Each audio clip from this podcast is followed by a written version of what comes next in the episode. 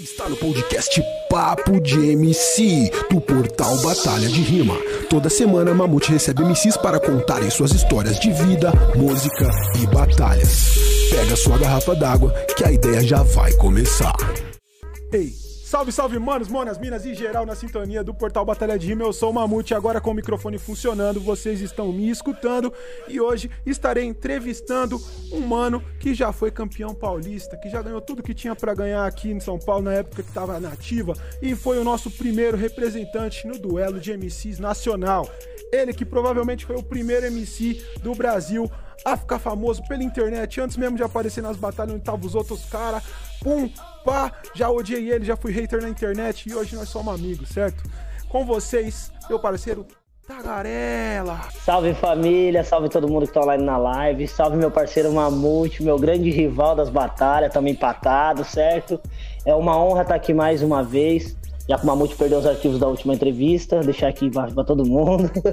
e é isso, tamo junto, bora lá. Vai ser uma satisfação trocar umas ideias.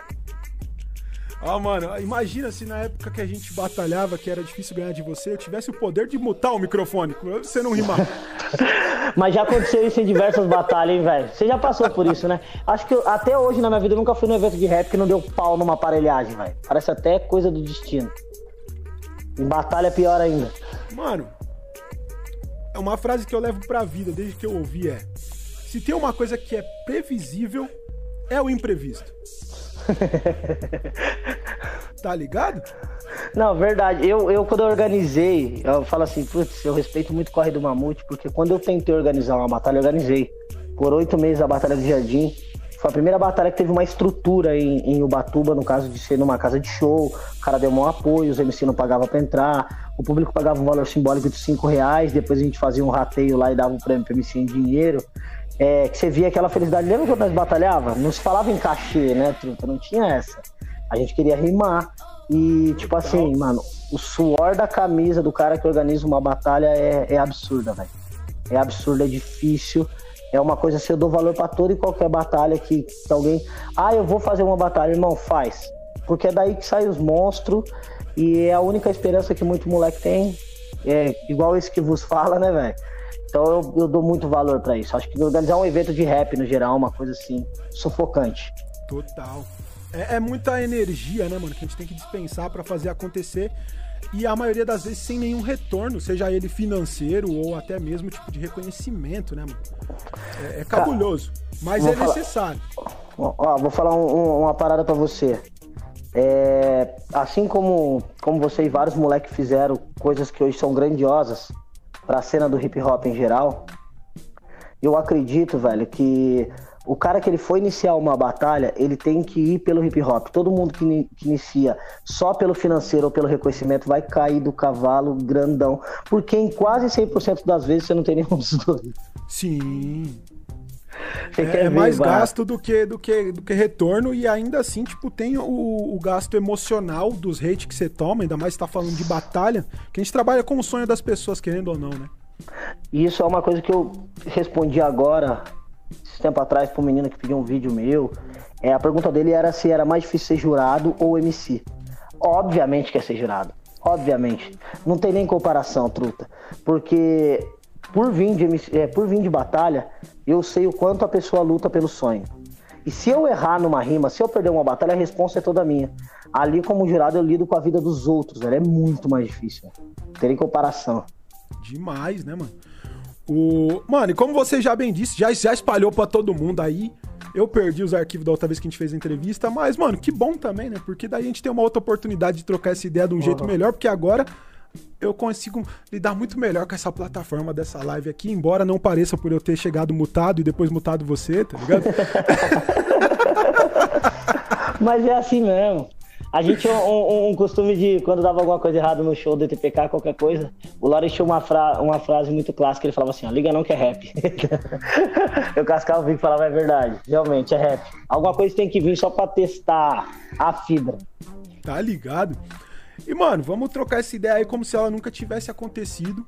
Porque, embora a gente já tenha trocado essa ideia provavelmente várias vezes sem câmeras e depois aquele dia que eu não consegui salvar ela, é uma ideia que tem que estar registrada, é para isso que nosso canal existe, é para isso que esse podcast existe, para registrar os fatos e as pessoas importantes dentro dessa cultura que é a batalha de MCs, ainda mais num, numa época que muito se fala de hype, né? Tipo, e se você não tem hype, você não tem a sua história contada.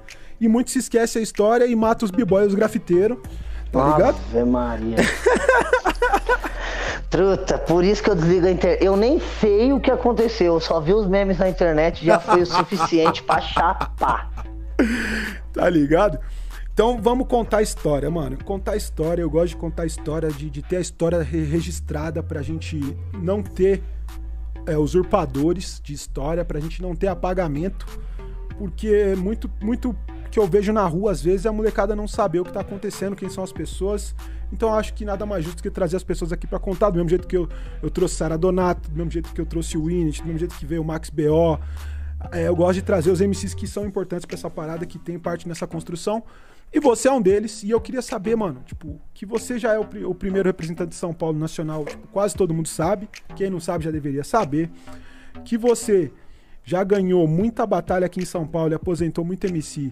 Também é um fato venéreo, como já diria ali o nosso grande amigo Paulinho Gogó. Mas, mano, antes de tudo isso, da onde que surgiu o Tagarela? Como que você chegou nesse bagulho de fazer rima, tá ligado? Tipo, qual foi o seu caminho até aí? Porque cada um tem a sua jornada, como diria meu parceiro Daniel Garnett. qual foi a sua jornada até virar um MC? Não, é... Eu sou nascido em Lorena, Vale, Vale é Zica, e eu fui para Ubatuba bem novo. É... Morei ali em três quebradas diferentes, que é Ipiranguinha, Cachoeira dos Macacos e no Sumidouro. Mas eu me conheci como gente no Periquiaçu. Eu vim da capoeira, que eu sou grato eternamente. Na capoeira eu vi meu professor fazendo um improviso num refrão de capoeira, eu achei aquele bagulho sensacional. E nessa época, como todo moleque de quebrada em Ubatuba, a, o jeito de você fazer renda era dois: ir à noite pra avenida vigiar carro e de dia pra praia pra catar latinha. E é o que eu fazia. Só que eu roubava o pandeiro da academia de capoeira do meu professor, que naquela época é um instrumento caro, a gente não tinha condição para ter e comecei a fazer repente na praia. O que eu nunca soube é que meu professor de capoeira sabia que eu fazia isso. Então ele é, é meu grande ídolo. É, meu professor de capoeira, coincidentemente, hoje meu babalorixá, da, da minha religião. E a partir daí eu comecei a fazer repente. Meu padrasto, uma vez, veio e me deu um CD do Caju e Castanha. Então ali foi minha primeira, as minhas duas primeiras influências de rima improvisada, Caju e Castanha e, e, e meu professor de capoeira. Aí, aos 14 anos, é, eu perdi meu irmão. Eu perdi meu irmão. E eu já tinha conhecido rap através do meu primo, e por incrível que pareça, foi um CD de um grupo de rap de Ubatuba. Então o DTPK não é o primeiro grupo de rap de Ubatuba, é o que teve mais evidência na minha cidade. É, em primeira instância, hoje tem vários, mas teve um grupo chamado Artimanos, e ali, é, um dos, dos, vocalistas era amigo de infância do meu primo, que é o China. Depois veio, eu conheci o Gian, o Kim, que foram os caras que mais me ajudaram, assim. E dali eu comecei a falar, nossa, mano, meu irmão faleceu. E, tipo, no Caju e Castanho eu sempre vi aquela, aquela cena de piada, aquele talento absurdo que os caras têm. Mas eu não vi alguma coisa, mano, será que ninguém tem essa necessidade? Foi aí que veio Fé em Deus do MV Bill, que foi o primeiro rap que eu escutei, Diário de um Detento, que foi o segundo rap que eu escutei, eu tenho isso muito forte na memória. E daí veio Realidade Cruel, DMN, é, Consciência Humana, Facção Central, Trilha Sonora do Gueto. Aí eu decidi fazer rap. Pra gangsta, escrever. já começou gangsta. É, pra escrever. Olha, me desculpa a nova geração, comecei certo. tá ligado? oh, mano, isso é uma coisa que me preocupa, tá ligado? Porque, tipo assim, é, a regra de quem começou, quando eu comecei, que não é muito tempo, eu comecei, vai, um rap firme mesmo, 2006, 2007, é, não tenho muito tempo de caminhada, comparado aos monstros que eu acabei de citar. Mas, tipo assim, você tinha que ter uma linha que não poderia bambear entre o que você vive e o que você canta. E e com, hoje, apesar de eu, de eu não ter assim críticas, eu acho que o rap tem que ser como ele é. Ele abriu portas por ser como ele é hoje, que talvez os antigos não conseguiriam só naquela mesma cena. E eu fico muito feliz que os MCs hoje que não falam ou não dão tão importância para um assunto politizado, sempre lembram desses caras. E acaba essa nova geração, consequentemente, chegando nesses caras. Que é a, a linha que a gente gosta de escutar. Nada contra a nova linha, também gosto, mas tem uma diferença Ali você salvava a vida, ao meu é, ver. Eu, eu, acho que, mano, você tem um exemplo muito bom disso que você tá falando, que é, pô, aquela música que o Cauê fez com o Dexter, né? Tipo, dos 90 pra cá. Nossa, meu Deus do céu. E esse trampo eu vi. Apesar de eu estar longe da internet, esse trampo eu vi. Parabéns aí, mano. Assim, moleque é monstro, mas não tem como. É o Dexter. É o que a gente fala, é o Dexter, truta. Não tem boi. O Dexter abriu a boca, não, não, quem sabe o que é, quem sabe você não ter nada, nada e esperar tocar na, no, no, espaço rap, você botar a fitinha da sua mãe, que você vai tomar um cacete depois e gravar por cima para aprender a cantar a música. Quem passou por isso entende o que eu tô falando, é o Dexter. Já era. E, bom, retomando. E a partir daí eu comecei a cantar rap. Aí eu encontrei com vários caras, meu ídolo que é o Lawrence, que hoje eu tenho a, a honra de cantar no mesmo grupo que ele. Daniel Minidi, Confecto, que foi a galera ali que começou a me encaminhar no rap, porque eu não conhecia muito rap. Lorena me apresentou tudo que eu sei. Aí eu fui pra casa dele, ele era o único de nós que tinha computador, mano. O bicho quase passou fome e comprou um computador. Porque não tinha naquela época. Era a época que você baixava no Forcharge, você lembra disso aí? Você ia com o pendrivinho, ia com o CDzinho virgem, essa era a caminhada. Mano, aí é, você Soul Sick, tá ligado? Chegou a pegar o Soul Seek? Lógico. Eu conheci freestyle no Soul Seek, mano, que eu tava, eu tava baixando umas músicas, mano, Slim Homografia, que eu tinha acabado de conhecer no Bocada Forte. E aí eu vi um bagulho lá que era Slim Homografia versus Max B.O. Eu já tinha ah, visto umas batalhas, tipo, do, do Gil versus o Funk na internet, num blog na Lan House. E aí no Soul Seek eu comecei a baixar essas batalhas. Acho que foi até no perfil da Febes. Salve Febes. Tem de tudo, mano. Febes tinha de tudo. Ela me mandou esses dias aquele freestyle do Max Bell com o Kamal, Fogo na Saliva do MC M Silva. Ah, em São José dos Campos. Cara, eu vou, eu vou falar um negócio pra você. Eu era tão vidrado. Oh, eu trabalhei em Lan House. Essa era uma, uma vantagem que eu tinha. Então eu tinha acesso à internet. Mesmo morando no mesmo bairro ali, tipo, mano, na época da MSN, eu era o primeiro vai quebrar da MSN. Porque eu trabalhava em Lan House, tá ligado? Sim. Então isso teve uma vantagem e eu usufruí disso. Aí você vai captando algumas coisas. Vai... É por isso que eu tenho muito problema com rap internacional. Minha, minha lista é o Tem, Tupac, Big, só que eu escuto hoje, juro pra você, é isso. Não tem como eu vir aqui falar que eu tenho esse conhecimento absurdo, da onde veio o rap, a gente tem, porque a gente é obrigado a estudar a história. Mas que eu ponho e dou play no meu celular, eu resumi muito bem o que eu escuto, tá ligado? Hum. Eu resumi muito bem o que eu escuto. E essa foi a caminhada. Aí em 2009, eu tava às 4 horas da manhã com mais quatro moleques, Maicon, Leandro, o Zé, conhecido como Samambaia, e o Thiago Gordão. E a gente decidiu que a gente queria fazer alguma coisa pelo bairro. E a gente criou a CRIO, DTPK CRIO, tinha 147 cabeças, que a gente conseguiu diversas coisas, tipo parar o tráfico na escola. Era uma ideia, pô, mano, todo mundo sabe quem trafica na escola. Mano, por que, que vocês traficam? Isso prejudica todo mundo. E você trocava essa ideia e assim a gente foi melhorando tudo que podia no bairro. Em 2012, quatro, cinco pessoas que faziam parte do TPK Crio decidiram criar um, um, grupo de rap, porque sempre que tinha show do Tagarela, tava o Loreno, Confector, Flamarion e Ninho. Ah, vamos fechar algum bagulho, ou tinha show do Confector e vice-versa.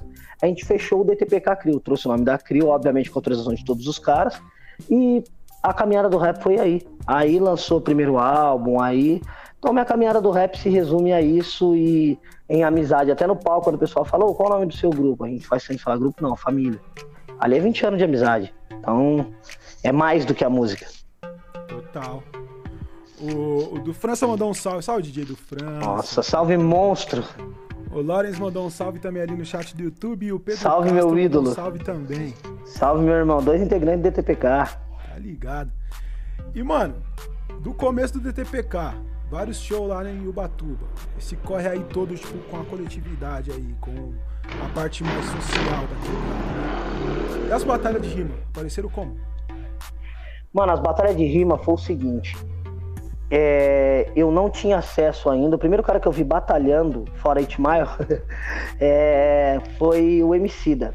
Porque eu colei na pista de skate quando eu conheci Lorena e tal, tal. Falei, mano, eu faço freestyle. Eu sabia o nome de freestyle porque o China do Ultimano tinha falado o nome freestyle. É isso.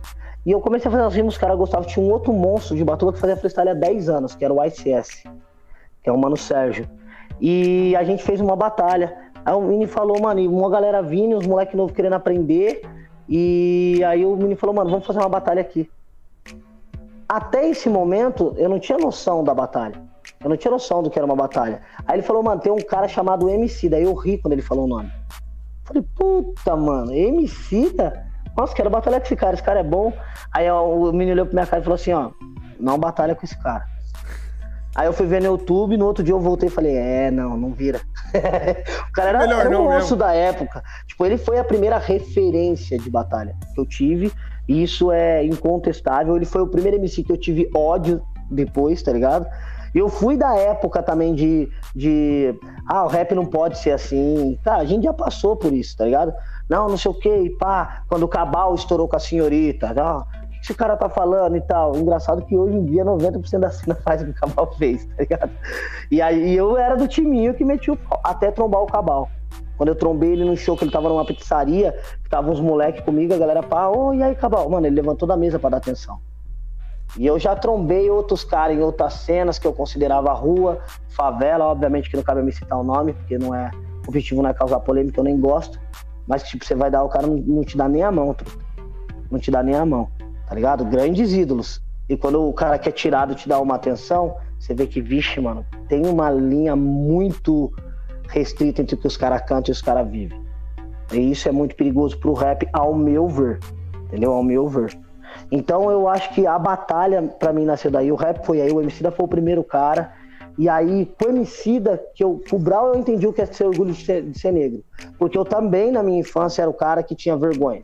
Será que quando eu crescer eu vou ser igual, sei lá, o Janequine? Porque aquele era a visão de beleza que a gente tinha na televisão. Não se tinha o Lázaro Ramos pra nós falar que era ser igual esse cara, tá ligado? Não tinha esse espaço. E quando o Emicida lançou a Então Tome, eu odiei ele, mano.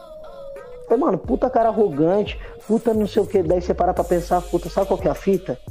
É que nós não tava acostumado com o preto levando o ego.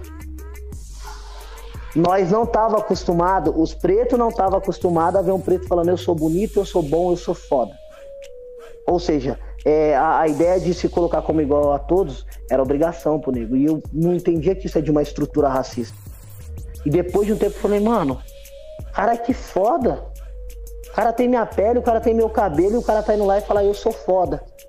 Mas em primeira contato que eu tive com esse som, eu falei, mano, que cara arrombado, velho. Você fala, caralho, que fita. Na realidade não é, porque eu era racista também. Porque a gente é ensinado a ser assim. Tá ligado? Então essas são as referências que eu tenho. De batalha, o MC da, obviamente. Apesar de hoje eu não achar que ele foi o melhor MC de batalha, eu acho o Coel o cara mais inacreditável que eu vi. Apesar do, do, imenso sacode que você deu nele naquela batalha que eu perdi pra você, que foi foda. Ganhou do Coel com uma rima, mas tudo bem. Que era também uma crítica ao trampo de outros caras, tá ligado? O bagulho do polei no Pirituba ali no Pirituba City foi a. Mano, esse bagulho tá na minha mente até hoje. Eu fui o cara que quase quebrei a aparelhagem de som com essa rima aí. Mas, tipo assim, o bagulho foi absurdo. Mas minha batalha, minha essência toda vem disso aí tá ligado? Meus erros, meus acertos, quem eu sou hoje eu devo ao rap. Em primeiro lugar a capoeira, a qual hoje não pratico mais, mas como diz no culto africano, quem não dá valor à raiz nunca colherá bons frutos. Sempre você tem que respeitar quem veio antes. Então a capoeira, a capoeira pro rap nacional. E quando eu falo rap nacional, eu sou bem direto, porque pra mim escutar internacional foi uma luta. Foi uma luta, velho. Eu tenho, mano, eu tive muito problema com rap internacional porque eu acho o inglês uma língua muito feia, velho. Eu acho. Não, não, não, ah, tipo, eu sei que ali, tipo, flui legal no flow, pá, mas, mano, eu acho feio, mano. Eu prefiro o rap espanhol, às vezes, o rap, tipo. Mamute, né? eu, já vi, eu já vi você derrubando todo time, time, time. Eu ah, mano, mas bate-cabeça é o bagulho, tá ligado? É, é, o sentimento, tá ligado? E outra, não, não, antes de Sabota escrever um bom lugar, a gente, a já, já canta, é, não, não, tem boi. Não tem, mano, eu não vou pros bate-cabeça, mas quando isso virava na rinha, velho, era inevitável, mano. E, eu mano, sinto, hoje, eu sinto hoje tristeza. Eu eu consumo bastante rap pro gringo, às vezes, muito quando eu tô treinando, que eu não tô prestando muita atenção nas letras e tudo mais. E por conta da sonoridade, até pra me atualizar, tá ligado? Mas eu gosto muito desses caras mais antigos que você falou aí, pô, tipo, o, o Tem, o Big, o Pac, e eu adiciono ali, mano, o, o Snoopy, porque o Snoopy ele é tipo ainda. Ah, tá mano, eu, eu. Então você me desculpa aí, eu pequei de não ter colocado o Snoopy. Eu até comentei esses dias quando eu vi, eu vi há uns dois meses atrás o som da Anitta com o Snoopy. Eu falei, mano, eu não escuto a Anitta, mas eu respeito ela demais, porque eu tenho uma inveja absurda dela. Cara, mano, ela cantou com o Snoop Dogg. Pra mim. Ah, você gosta da Anitta? Do som não, mas eu gosto dela, ela cantou com o Snoop, não importa o que ela fizer. ela já zerou o game, velho. Tá ela ligado? já zerou o game. Então, tipo assim, admiração. Não, e tem mais caras. O único cara que eu falo, às vezes, na, numa roda de rap, os caras querem me espancar, que eu não escuto é o Jay-Z. Mano, os caras querem me bater. Eu escuto pouco Jay-Z, mano, mas eu escuto mais, o, o, que eu tô escutando bastante também, além do, do Snoop, mano, o Busta, tá ligado? Ah, escutei bastante, mas se eu falar que eu tenho no meu celular, eu tô mentindo. Não tem. Aqui você vai encontrar o Tem, Pac, Big. É isso. E, e, o Kendrick. O Kendrick é um bagulho que eu escuto bastante também, quase todo dia. Mano, Kendrick, mano, vou falar um bagulho pra você. Eu teve uma época que eu escutei bastante ele, hoje eu não, não, não escuto mais. Mas é porque às vezes, Mamute, eu prefiro dar preferência. O rap para mim se tornou uma coisa muito cuidadosa. É, porque eu gosto de escutar mais quem tá próximo a mim.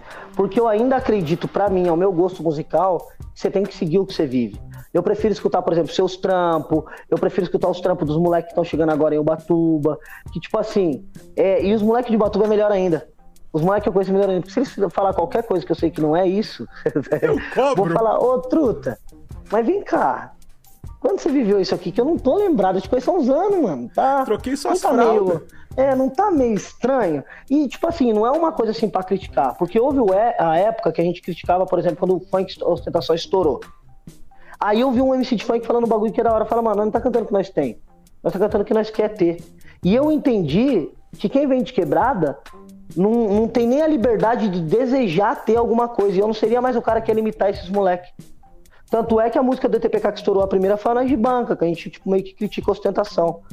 Hoje eu gosto da Nós de Banca, mas eu entendo, mano, que os moleques têm o direito de sonhar. E eu sei que isso é tirado deles. Então eles vão sonhar na letra. E é um direito não, dos caras. Aquela que a gente fez no, no, no, desafio 12 horas, desafio 48 horas, eu termino a minha parte de uma das músicas falando: Pobre é o diabo, eu odeio ostentação. Ostentação, é, truta. Mas, ó, isso se encaixa, mano, no que eu te falei. Porque é passado, mano. Nós não tem direito de ostentar, nós não tem direito de sonhar, nós não tem direito de falar que nós vai ter um, um. Apesar do discurso totalmente meritocrático que tem em cima desses sonhos, dessas frases, óbvio, a gente não pode ignorar isso mas mesmo assim, pros moleques de quebrada é a esperança, truta. Porque eu escutei.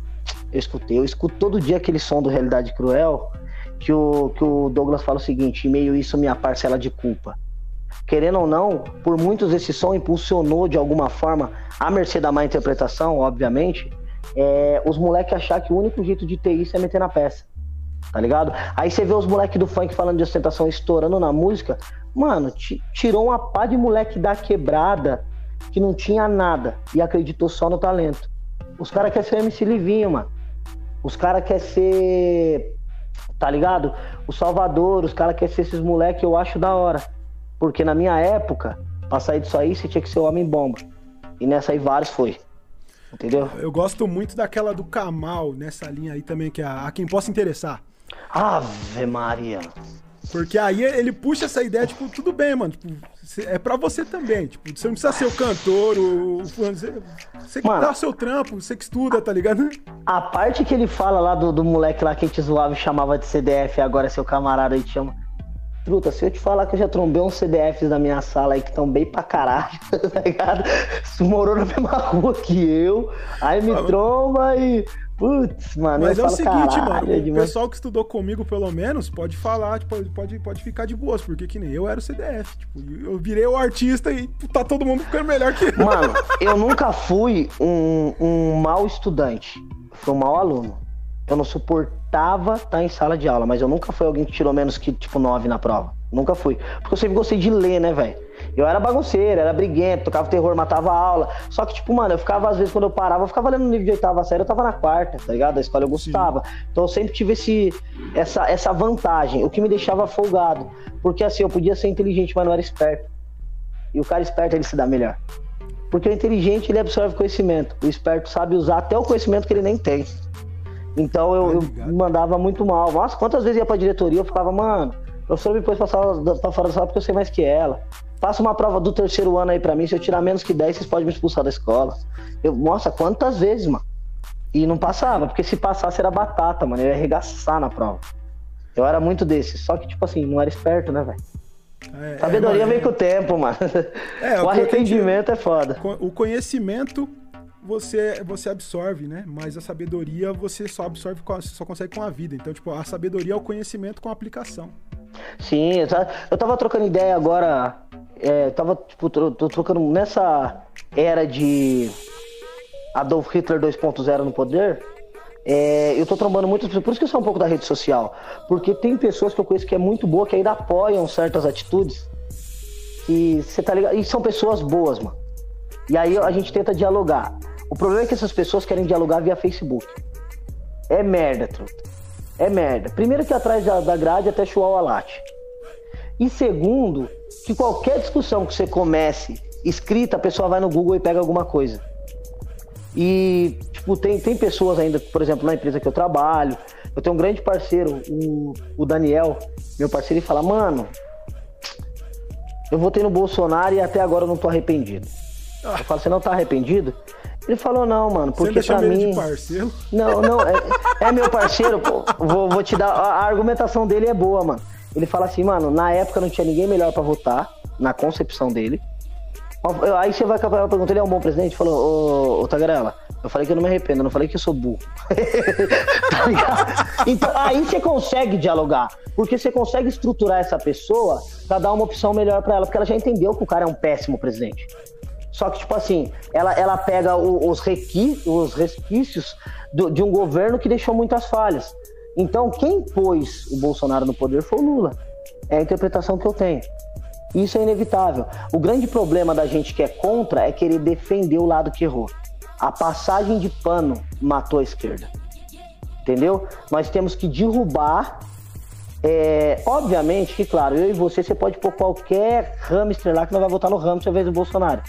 Aí pra gente tá mais do que explícito isso, em qualquer coisa. Mano, deixa o bagulho sozinho, sem ninguém governando. Vai transformar, vai estar tá melhor. Eu entendo isso, você entende isso. Mas nós tivemos uma boa escola. E quem vem da onde a gente veio? Não teve escola para nada, truta. Quando o Bolsonaro ganhou, eu tava no Danfer. Eu ouvi ladrão dando tiro para cima para comemorar. Ladrão.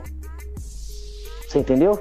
Então tá muito complicado. E eu já vi que na paulada não vai ter como mudar a opinião dessas pessoas. Mas às vezes numa troca de ideia, vem cá, bebê. Vamos, vamos conversar? Vamos trocar umas ideias? E pelo Facebook não tem como, mano. E agora com essa pandemia ajudando esse cara que não consegue ter o contato humano, fudeu de verdade demais, mano. E ainda tá matando um monte de gente ainda, sabe? É, como diria já, tipo, aquela velha sabedoria popular que a gente gosta de relembrar aqui, seu comércio está fechado porque o Bolsonaro não comprou vacina. Seu filho não tá indo pra escola porque o Bolsonaro não comprou a vacina. É isso. Mano, e é uma matemática muito simples, né, velho? É uma matemática, mas sabe qual que é o negócio? O arrependimento, truta. E o bagulho de olhar pra si mesmo e falar, eu errei, é muito difícil. Ainda mais pra esse tanto de pseudo-filósofos que apareceram de direita e falar, puta, fiz merda, mano. Tá ligado? E às vezes é preferível continuar fazendo merda do que admitir. Isso eu vejo em 90% das pessoas que apoiam esse cara. Tem umas que apoiam porque realmente abraçam. O, porque acreditam. Se identificam. Não, eu tô, eu tô falando de pessoas. Os monstros eu tô até excluindo, tá? É, pessoas que realmente pegam uma informação distorcida e acreditam numa propaganda muito bem feita. Porque venhamos e convenhamos, o marketing foi absurdo, né? O melhor marketing eleitoral foi. O cara não tem formação nenhuma. Criticavam porque ah, os outros presidentes não tinham uma formação digna. O cara não tem formação nenhuma. O cara não tem uma entrevista, um debate válido. O cara não tinha um projeto. E na realidade, venhamos e convenhamos, há, um, um mérito para ele. Ele realmente está cumprindo tudo que ele estava disposto a fazer. Tá ligado? Isso, isso, um amigo meu até brinca fala: esse candidato aí, no, no fim, ele é bom, ele cumpriu o que ele prometeu. Acabar com o Brasil, acabar com, com qualquer tipo de luta que a gente tenha. Ele está conseguindo, tudo. Isso aí é um mérito que ele vai levar. E eu vou fazer questão de lembrar ele e falar: ó, mano, você falou e você fez mesmo, hein, mano. É o que nós temos. Matou todo mundo. Puta. É, aqui no chat, aqui, ó, chegou, mano, chegou pessoas ilustres aqui, ó, no chat pra gente, com a gente aqui, ó. Tem, ó, João Batista Campos deu um salve, João Marcos Lacerda chegou deu um salve. Esse daqui, ó, MC Max BO. Oh. Salve, Marcelo! Meu Deus do céu, mentira! Roger oh, T deu um salve na gente aqui também, Mano DTPK. É, então ah, tamo, o pessoal tá minha rainha. aí. Ó, oh, salve, salve todo a rapa, salve o ídolo. Max BO aí, sem palavra. É... Nós tava conversando sobre ele antes da live começar, né, mano? Que eu contei um fato que a gente tava Falou o nome três vezes, ele aparece, né, mano? mano é, urra, véio, é oração, mano. Recompensa divina. Que quando ele deu um salve no Instagram, voltou em Ubatuba, falei, mano, que cara, velho. Sem palavra. Salve todo mundo que tá na live, mano. Agradecimento é total. E, mano, é, aí você começou a batalhar lá por influência do Emicida. Vocês fizeram a batalha lá no. Como é que chamava? Era Arena, não era? Hip Hop Arena. Hip Hop Arena. E, mano, você foi o primeiro MC. Quando eu falo isso, o pessoal leva na brincadeira. Mas é realidade, viu, gente? Foi o primeiro MC que ficou famoso pela internet. Tá ligado? Pelas batalhas por vídeo de batalha na internet. Aí os caras falam, não, porque a cena de Minas, não, mano. Tagarela ele ficou conhecido, tipo, na, no, no, nicho das batalhas, ali nas páginas de freestyle do, do, do Orkut. Falecido Orkut. Falecido Orkut. É, muito antes do, do, da família de rua começar a postar os vídeos semanais do duelo de MCs, de, de ter ali, a gente teve Vinição, Douglas Jean, FBC, tendo o reconhecimento online, tá ligado? E eu tô falando de 2007, é, metade foi. de 2007 ali, junto com o nascimento do duelo de MCs, talvez, tá ligado? Ainda quando o pessoal tava começando a se organizar.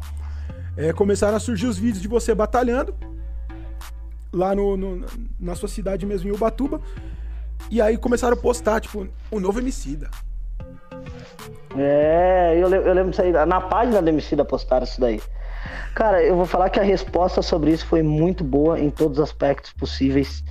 E eu fico feliz porque, assim, nem de longe é, eu era o, o, o, melhor MC na atualidade. Tinha muito cara bom, mas eu tinha uma vantagem, que era o quê? Meu parceiro Minidi trabalhava numa ótica. E o dono da ótica vendeu uma câmera para ele por menos da metade do preço. Então a gente tinha vantagem de ter uma câmera. Mano, é tipo absurdo, porque a maioria dos caras que batalhava na rua mesmo não tinha condição de ter um bagulho desse. Não tinha celular com câmera. Não, não tinha, tinha não, e é assim, pra, pra molecada que é mais nova, literalmente, não existia. Não é que ninguém tinha como comprar. Não existia. De não existia até a gente ter como comprar, foram uns 5 anos, tá ligado? Não, e, e, em Ubatuba era uma coisa assim, porque, tipo assim, a pista de skate sempre em Ubatuba teve a. A. Como eu posso dizer assim? Todo, era um lugar mal visto. Porque, mano, lá colava a massa da cultura. Os caras do rock, os caras do, do basquete, os caras do skate, os maloqueiros. Então, tipo, os bairros mais afastados, as pessoas que tinham uma, uma condição a mais, não conseguia. Eu lancei um som agora com o Mr. Dog. Ele falou, mano, eu lembro que eu fui na sua batalha com meu primo, ele me botava aqui pra me te ver. E eu lancei o som com o cara que fita. Botava pra te ver, mano, eu preciso ver o Tagarela, eu preciso ver o Tagarela. E tal. E, tipo, mano, o cara da mesma cidade que eu, velho. É porque o Batuba, ela já tinha um evento monstro de rap, chamado Hip Hop da Paz, idealizado pelo Artmanos e pelo Bob. Só que, tipo assim, a galera não conseguia chegar nos picos porque tinha medo, mano. Porque tem aquele é, estereótipo de, ah, não sei o que, vai, vai ter guerra, vai ter briga, você roubar dos caras do, do bairro nobre. Truto, o risco no bairro nobre é muito maior do que na quebrada, tá? Só pra você saber. Na quebrada ninguém tem nada, truto, a não ser amor ao próximo, luta no dia a dia e rap e funk. Então era isso que acontecia. Quando a batalha começou, que teve essa oportunidade de ir pra internet, o pessoal de Ubatuba não acreditava que era em Ubatuba. Alguns ligavam por causa do local, ou porque ia na ótica que comprava com não sei quem, ou porque na portaria do bairro eu tava trampando. Era tipo isso. Então, mano, a internet proporcionou uma coisa assim absurda que a gente não tinha. Essa foi a vantagem que conseguiu é, levar o vídeo. E o mais engraçado é que eu primeiro fui reconhecido fora de Ubatuba, para depois ser reconhecido dentro de Ubatuba. O que eu acho que é natural, tá ligado? É uma coisa que é triste. Você espera o artista que tá ali do seu lado ser reconhecido lá fora para você reconhecer ele. Tipo, é, é, infelizmente é comum. É, é, triste pra caralho, né, mano? E muita, muita, é, teve uma época aqui em São Paulo que a gente sempre falava que pro MC estourar em São Paulo, ele tinha que fazer um show em Curitiba. Nossa, nós trocamos essa ideia lá no, no Face 5, né? Eu, você e o Neto. Tá ligado? O, e, e, é muito triste isso daí, mas ainda pensando nessa questão das batalhas, mano, rolou um fenômeno que era muito foda, porque, querendo ou não, o Batuba é em São Paulo, tá no eixo, se você for parar pra pensar em questão estadual. Sim. Só que naquela época, o eixo era só a região metropolitana de São Paulo e a capital do Rio de Janeiro. tudo que era fora desses dois lugares era fora do eixo para as batalhas de rima. Os MCs Sim. que queriam aparecer, eles tinham que estar nesses lugares. É, porra, o Adicto. O Adicto é do Espírito Santo, mas o pessoal achava que ele era carioca porque ele tava na Liga dos MCs direto. é isso mesmo. Tá Tem uma batalha clássica dele com a Negarria até que eu acho absurdo. E, e é isso, os caras tinham que viajar para batalhar e, e, tinha muito essa parada de, mano, de, de ter o reconhecimento na rua e isso te validar. E, e, foi um bagulho que, mano, tipo, eu fui um dos MCs que falei, mano, vocês estão endeusando esse moleque aí, nunca vi aqui, nunca, nunca subiu no palco da rinha. Para pra enfrentar a plateia da rinha.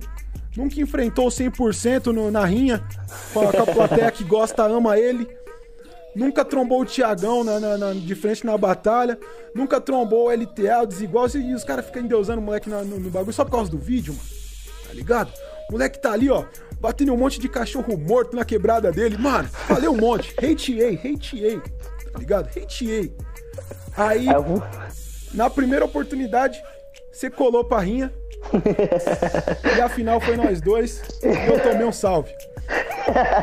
foi, foi embaçado. E engraçado de todos esses nomes aí. Eu já conhecia você, já conhecia, mano, na época do saudoso Invasão dos Ratoeira, tá ligado? O Paulo até fez uma participação no CD dele. Mano, era os rolês. Ah, mano, foi minha melhor época da minha vida, assim, eu acho, em quesito de batalha. Mais do que ir pro Nacional, mais do que ter ganhado os estaduais e os regionais e a porra toda. Por quê? Porque o mais da hora que o público não sabe não era a batalha. Era o que acontecia depois. A troca de ideia. Nós saía da balada 4 horas da manhã, ficava até as 7 horas da manhã trocando ideia sobre aquela rima, sobre a outra rima. E, não, e meio que pra nós não tinha aquela intenção de, ah, eu vou ser o famoso. Mas não, eu vou lá pra fazer uma boa batalha. Hoje, mano, eu tô perdido no mundo. Por quê? Eu chego. Na minha época, eu nunca tinha ouvido falar de punchline. Nós não treinava freestyle tá ligado? É, era um bagulho que assim. E o freestyle, ele era realmente um freestyle. Hoje essa molecada aí, Mamute, eles mastigam nós, engole e gospe. A hora que eles quiser. Os moleques treinam, os moleques se dedicam, mano. Tá ligado? É, as minas, mano, a gente não pode com esses caras dessa era. Porque realmente virou uma modalidade e eu fico muito feliz por isso. Eu queria ter tido essa estrutura. Eu queria ter tido essa atenção. Todo mundo fala, ah, eu, eu gostava daquele seu jeito de bater firme e tal, tal. Eu falei, é. Eu também, eu particularmente, eu, eu prefiro, por exemplo, o Init, pra mim, hoje, melhor MC de São Paulo. Pra mim.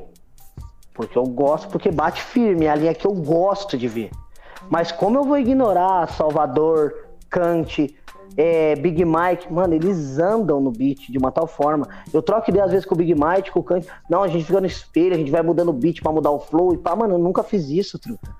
Os caras não estão lá só porque a galera gosta. Não, eles estão lá porque eles se mataram, eles treinaram. Igual você pega um cara que vai pra natação e fica treinando a semana inteira. Os caras vê batalha dessa forma, velho. E eu acho da hora. Eu não via dessa forma. Tá eu ligado? Via, mano. É, ah, é, uma, uma mamute. Ó, você, Junk, Pauê e Piolho é os caras que sempre falavam, não, nós tá treinando. Fala, caralho, não treino não, hein, mano. Eu vou tomar um sacode desses caras. Porque eu, eu não era treino. chatão, velho. Nossa, mas você, bebia o bagulho. Você era de segunda, você queria criar batalha pra você. Até hoje eu, eu, eu estudo muito, mano, a, a, questão do, do. Você falou da punchline. Tipo, eu, eu entendi o que era. Eu descobri como era a punchline com o pessoal da comédia. Tipo, vendo stand-up comedy. Nossa, que stand-up a, a, a, piada ela tem a mesma construção de, uma, de, um, de um ataque de rima. Ela tem o setup, que é quando você constrói a, o cenário para a pessoa entender a, a, parada que você vai falar, e a punchline, que é quando você quebra a expectativa dela, ou então finaliza com tudo e, tipo, tira a conta e passa a régua, tá ligado? E a batalha de rima é isso. Então eu sempre eu estruturei o meu round pensando, eu preciso dar um contexto, pro bagulho que eu vou bater. É o que eu sempre falo pros moleques. Muitas vezes ele joga muita referência solta. Não funciona, porque as pessoas não entendem a referência que ele tá usando, tá ligado? Nossa, e, e direto isso acontece. Nos jurados eles ainda se dão bem. Se o jurado ele estiver atento, é uma coisa que ganha, por exemplo, o meu voto muito fácil. Mesmo que a plateia não vote com aquela empolgação. Sim. O... E é aquilo, mano. Tipo, eu, já vi assim, o bagulho assim, tipo, e isso, se você ter estourado na internet, sem ter, tipo, entre aspas, corrido metade do que a gente corria. Só que assim, tipo, você tinha o seu corre, você tinha a sua dificuldade. Tipo, era uma dificuldade para vocês fazerem uma batalha lá, tá ligado? Absurdo. Só que daqui a gente só viu o nosso lado, tá ligado? Ah, como é humano, né, velho? é humano. E aí eu conheci você, a gente começou a trocar ideia, tipo, pela internet lá no MSN, tipo, comecei a conhecer o trabalho dos manos da sua cidade, fui pra sua cidade, enfrentei os malucos, falei, não, mano, ele não tava batendo em cachorro morto, tá ligado? é verdade. Nossa, Mamute, você fez história, hein, Batuba Truta? Você fez história. Aquele dia você é que está meio suja a palavra, mas é, eu uso muito. Você mitou aquele dia. Você pegou os três mais brabo de Ubatuba e perdeu roubado para mim no final. Briguei com o Marcelo Gugu esse dia, você lembra? Briguei. Aí ele me falou uma coisa que. E depois eu fiquei sem graça, fiquei desculpa, porque ele. Falei, não, não, mas eu não ganhei. Tá, mano, tava lógico que você tinha dado um cacete, tipo assim. Só que a galera não queria te dar o prêmio porque você era de fora, mano. Você derrubou o Digão, você derrubou o Confector e você foi pra final comigo e me derrubou, velho. E aí, nós comemos um lanche, foi da hora. Até aquele troféu, até o troféu que eu mais gosto, porque eu ganhei do campeão. Você chegou assim e falou: Ô, oh, mano, quero esse prêmio não. Toma aqui. Troféu, dinheiro. Eu falei, mano, faz o seguinte: você ganhou o bagulho. Fica com o troféu, mas vamos pegar esse dinheiro e comer uns lanches. É, foi exatamente isso, velho. E tipo assim, aquele troféu é para me lembrar de uma coisa que o Gugu me ensinou. Mas a partir do momento que você dá voz ao público, você tem que respeitar o voto deles. Sim. E hoje eu, como jurado, eu entendo que às vezes você vota num cara e, vê os haters, vê os Naruto da internet levar uma com nós, é, e você fala assim, truta, manda seu currículo pro Mamute, manda seu currículo pra família de rua, se tiver mais história para contar, os caras vão te chamar. É o que eu posso fazer. Não gostou do meu voto? A gente tá sujeito a erro? Obviamente. Só que eu vou votar dentro do que eu acho. Eu vou primeiro, para quem não sabe como é ser jurado, quando você vai para uma batalha, eles te dão uma cartilha do que a batalha pede. É proibido isso, isso e isso. Ou ela vai falar, não é proibido nada. Aí, fora as regras da batalha, cada juiz tem o seu critério. Eu posso entrar numa batalha que seja livre a homofobia, seja livre até mesmo o conceito de racismo, porque eu já vi em diversas batalhas, era até comum na minha época. Eu tenho que ter meus critérios. Entendeu? Então, mesmo que a batalha não tenha regra, você votou porque ele falou isso, ah, mas pode. Então, ele pode, eu também posso votar o que eu quiser. Não tem essa. Eu tenho o meu conceito, tá ligado? Então, ser jurado, você segue ali uma cartilha da batalha, que o nacional e o estadual são os que têm ela mais bem explícita e diria rígida, assim. E, o, tanto é que eu até troquei ideia com os caras nacional quando eu fui jurado. Recomendação do Mamute, muito obrigado. Uma sensação incrível, absurda. É, obviamente que o Mamute levou muito mais pau que eu quando ele foi. É, nem falaram tanto de mim. Mas assim, uma coisa que eu falo, no Nacional, o que derruba o MC é a batalha, a estrutura, o momento, não é a rima.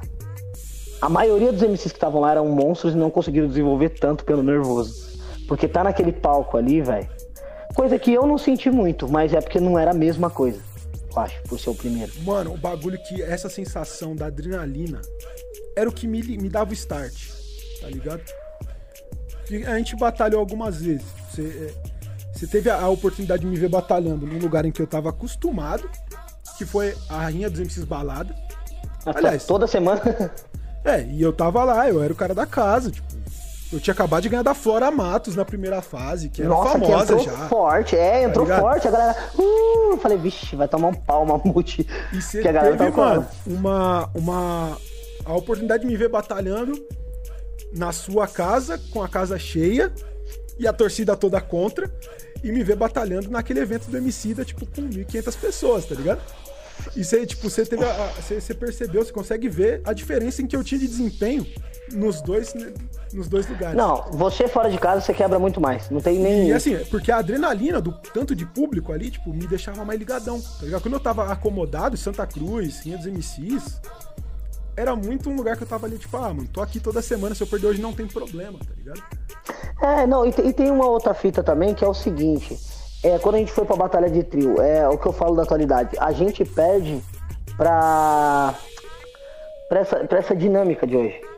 Por exemplo, você mandou diversas rimas lá no terceiro round contra um moleque que ele ganhou de você, absurdamente, eu achei foda. Eu ainda, eu até agora rio quando eu escuto o negócio. E ele foi pro Nacional, ele parou ele como jurado. Mano, foi foda, Mamute. Ele não teve como, mano. Ele mandou. Pra mim, ele ganhou por causa dessa rima, eu acho. Ganhou, achei ganhou, absurdo. Né? Só que você mandou várias, por quê? Porque os caras têm uma dinâmica de parar, esperar o público gritar, coisa que não tinha. Se nós fizesse isso, o Crioulo desligava o nosso microfone, pô. É, eu mandei Nossa, a resposta dessa rima na hora. O problema é que eu Sim, até não viu, né? Que eu falei, tipo, eu, eu fui pro Nacional, eu fui como jurado, mas não tem boa. E você? Nem foi? foi, bom, foi boa, foi boa. Ele chegou aí no Nacional? Não, só como, só como plateia, só. Mas mitou. Nem como jurado, mas.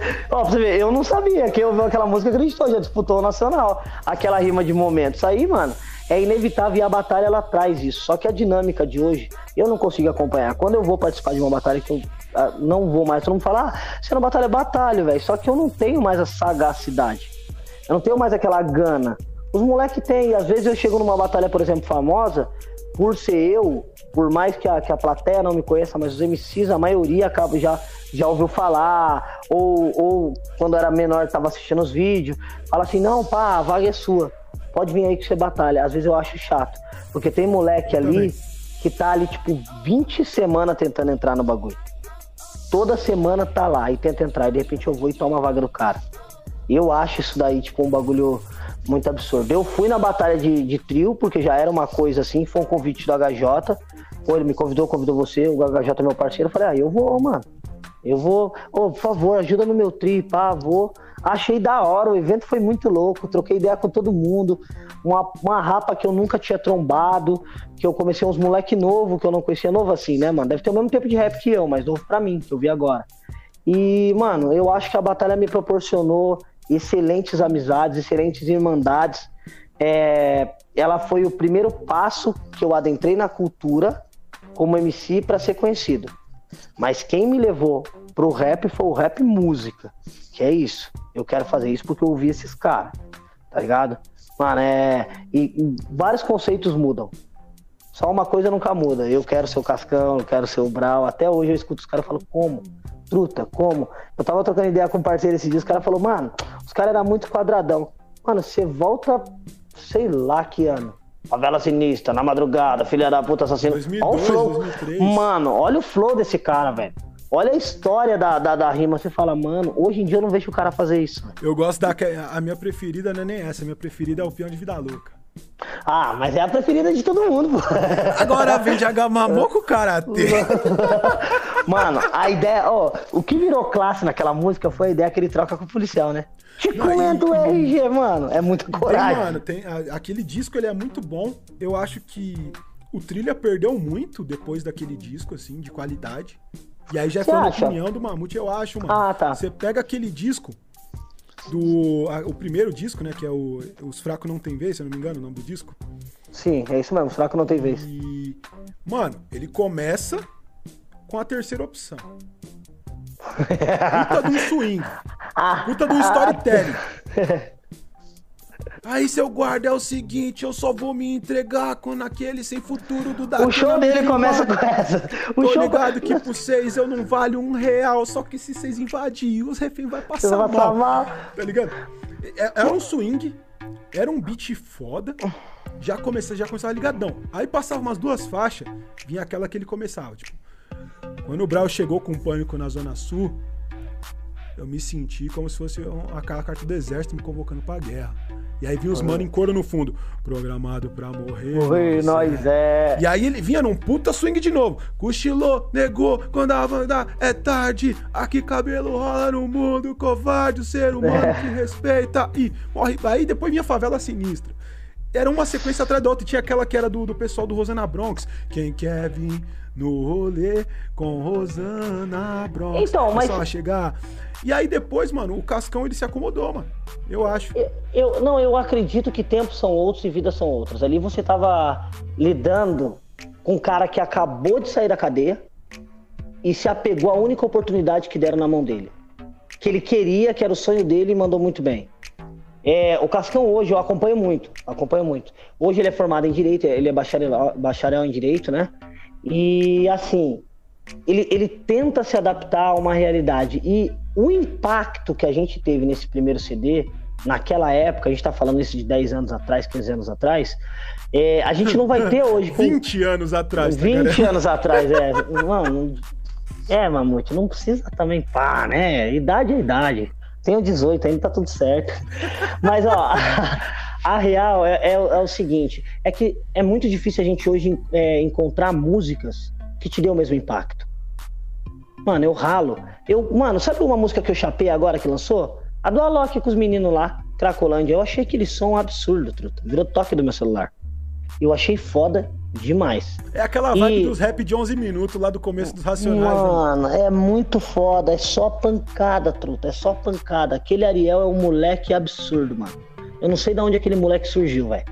Eu tô, tipo, mano, todas as músicas que eu vou ver, eu tô fazendo assim, ó, tipo assim, parece uma das músicas lançamento no YouTube, eu nem escuto, mas daí eu vejo. Parte Ariel, eu vou pra escutar aquele moleque aqui, mano. Porque toda vez ele regaça, velho.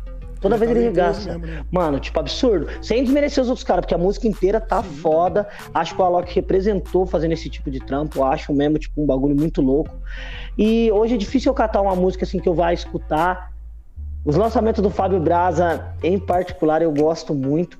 Eu gosto muito. Outro por eu conhecer a pessoa também. Se eu achar algum bagulho e falar, opa, o que, que tá acontecendo aqui? É um bagulho que tipo, fica mais legal. E assim, mano, é difícil achar uma música hoje que vai te pegar. É muito difícil. Porque, mano, você tá acostumado a ligar o rádio e fé em Deus que ele é justo, tá ligado? Tipo, né? É, essa é a criação que a gente teve. Essa é, é, é a, a, visão de expectativa de um novo som ser lançado. É, é poucos, mano. Eu me senti assim, vai, em triunfo, primeira dias do Rashid. Esse bagulho me pegou quando ele lançou, eu achei absurdo. Moleque de Vila do Projota, tá ligado? É uns bagulho que, mas assim, outras faixas que eu falo pra você que os caras lançou e me pegou assim, não teve mais. Pra você pegar e ficar escutando toda hora para decorar, para aprender a cantar, é raro, tudo. É mais as rimas quando os parceiros vêm e falam assim, escuta essa. Que às vezes os caras nem põem na rua, truta. Eu fico puto, falo, mano, põe essa porra na rua. Mas daí os caras também já desanimam, porque põe na rua um bagulho tipo absurdo, o cara estruturou, que tem uma, uma relevância para quem entende. Mas hoje a galera não tá preocupada em entender. Sim, tá é preocupada muito, muito com o beat bater. Né, é, tá, tá acostumado na real mesmo. Pro grave bater e o lança subir. A ideia é essa. Mano, até é, nos shows que nós vai assim. Eu consumo bastante música nova, assim, consumo de ouvir os lançamentos. Até porque eu toco na rádio uma vez por semana, três músicas de lançamento de quem é das batalhas. Então eu tô sempre atento muito mais aos lançamentos de quem veio das batalhas do que do rap em geral, do trap, do hype, né, mano? E. Só que quando eu pego. E esse bagulho, Mamute? Eu queria saber de você. Existe alguma diferença? Uma separação trap rap? Mano, o bagulho é Pra mim, tem um MC rimando. É isso aí, eu penso dessa forma. E aí eu não tô falando do trap, eu tô falando do trap, eu tô falando do funk, tá ligado? Pra mim o funk não devia chamar funk, funk devia chamar rap. O funk é o rap do Brasil, essa é a minha opinião e, tipo, muita gente me odiou por isso já há muitos anos. Porque se Primeiro vinil pra... chamava Rap Brasil, pô. Aí o, o, o, funk começou ali, tipo, no Miami Bass, que era o quê? Sim. Rap, mas... tá ligado? É, é, o funk é o rap feito no Brasil, assim como eu acho que tipo, o reggaeton é o rap ali da, da América Central, tá ligado? Ragamuffin. Ah, pode falar. É, é Porque é hoje tô, pra isso, tá eu, eu já me deparei com essa pergunta duas vezes, mano, mas você é rap ou você é trap? Falei, truta, como assim? Sou hip hop. Já era. Mas... Aqui, não, e, e, tipo assim, a partir do momento que um núcleo quiser tipo, se juntar do trap e falar, não, não é do hip hop, irmão. Aí tudo bem, não, o trap não é do hip hop. Porque assim, pra mim é um. É o beat que mudou, truta. Então, mano, mas assim, eu, eu boto fé que existem trappers, trappers e rappers que não hum. sejam do hip hop mesmo, tá ligado? E tipo, ah, tá. tudo bem, tudo bem, tá ligado? Ah, tá. Daí os caras matam b-boy, grafiteiro e todo mundo. É, é melhor você, não, você, você falar que você faz a música rap e não é do hip hop do que você falar que você é hip hop e sair derrubando feiura nas ideias. É foda. Esse tá bagulho é ligado? é foda. Porque gravar um rap, mano, até o Faustão já gravou, mano. Tá ligado? Mas ser hip hop é uma outra ideia. E tem muita gente que não canta rap que é mais hip hop que vários caras que cantam rap. Não, mas isso é óbvio. Na tá realidade, eu, eu, eu, vejo muito mais hip hop fora da boca do MC.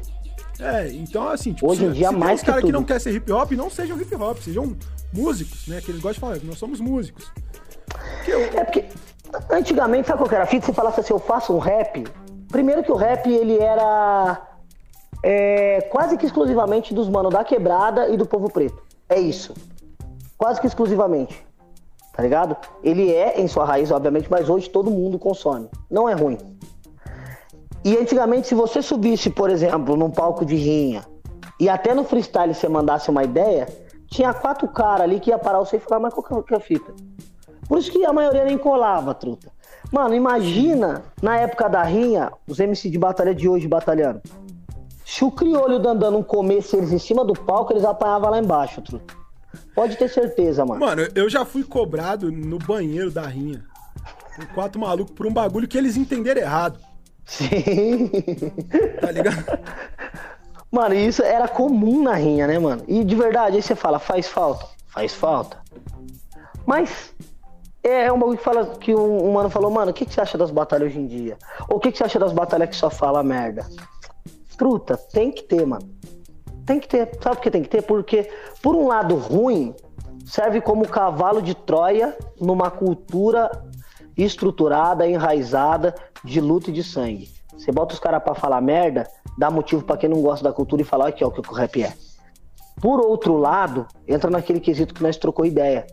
Essa essa molecada de hoje que não faz o rap que talvez eu não gosta de consumir, eles sempre lembram que, ó, nós escuta Racionais, ou nós escuta DMN. Aí força essa molecada a explicar, mano, eu aprendi o que é mal com X Martin Luther King pelo Brau.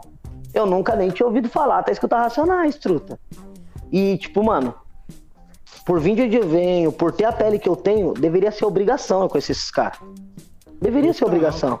Mas, ó, o Brau, ele não foi lá e me deu o livro, mas ele falou que ele conhecia. Caralho, mano, eu gosto do cara. O cara conhece, vou conhecer. Então, essa molecada hoje que, que, que faz esses. Essas linhas, eles acabam lembrando desses caras que é importante. Porque assim, mano, existe uma diferença muito grande em vários aspectos. Eu tava no carro com o Flá, faz, sei lá, uma cota. E o Flá falou, mano, não curto muito reggae, não. Do nada. Do nada. Queimando mais do que deveria. É, aí ele, pá, não curto muito reggae não. Falei, mano, você não curte Bob Marley? Ele falou, não, peraí. Reggae é reggae. Bob Marley é Bob Marley. tipo, mano, é, é os caras que se diferencia até da, do próprio estilo musical que eles estão. É, a gente falou, é, pode pá. É igual você virar pra falar, não curto rap, não. Mas eu curto Racionais. É muito é. isso, mano. Eu já fui é, vender CD na porta do show dos Racionais, cheguei pra, pra, pra, um, pra um grupo de, de mano assim, falei, rapaziada, pá, não sei o que lá, divulgando meu trampo de rap. Aí o maluco falou, mano, gosto de rap não. Aí eu olhei pra ele e falei, o que você tá fazendo aqui? Ele, vi ouvir Racionais. Exatamente. É, é, é, tá, tá além, mano, tá além. Os caras tá além e não tem como. Os caras podem falar o que quiser dos Racionais. Não haverá outro Racionais. Ao meu ver, mano. Tá ligado? Os caras foram um divisor de água. Eu vejo, tipo, diversos divisores de água na cultura.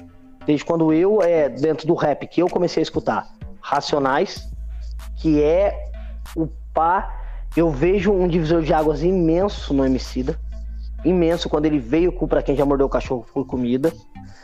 Imenso. E eu vejo uma outra ou a outra visão de diversos outros músicos para com o rap após o primeiro álbum do o primeiro álbum né? A gente conhece que explodiu realmente nas mídias do criolo tá ligado?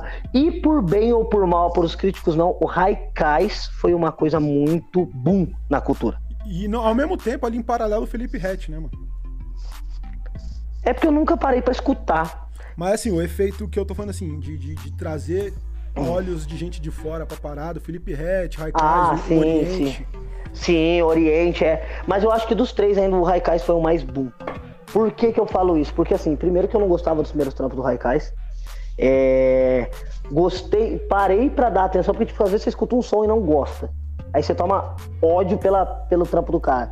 Até que eu trombei os caras pessoalmente vi os caras no pau, mano, e a cada música que eles cantavam, eles viravam, agradeço ao rap nacional, ao rap nacional, agradeço ao RZO, e falava todos os rap que eu escutava, falava, não, peraí, mano, esses caras têm alguma a mais aí, eu não gostei dessa música, e parei e vi o trampo dos caras.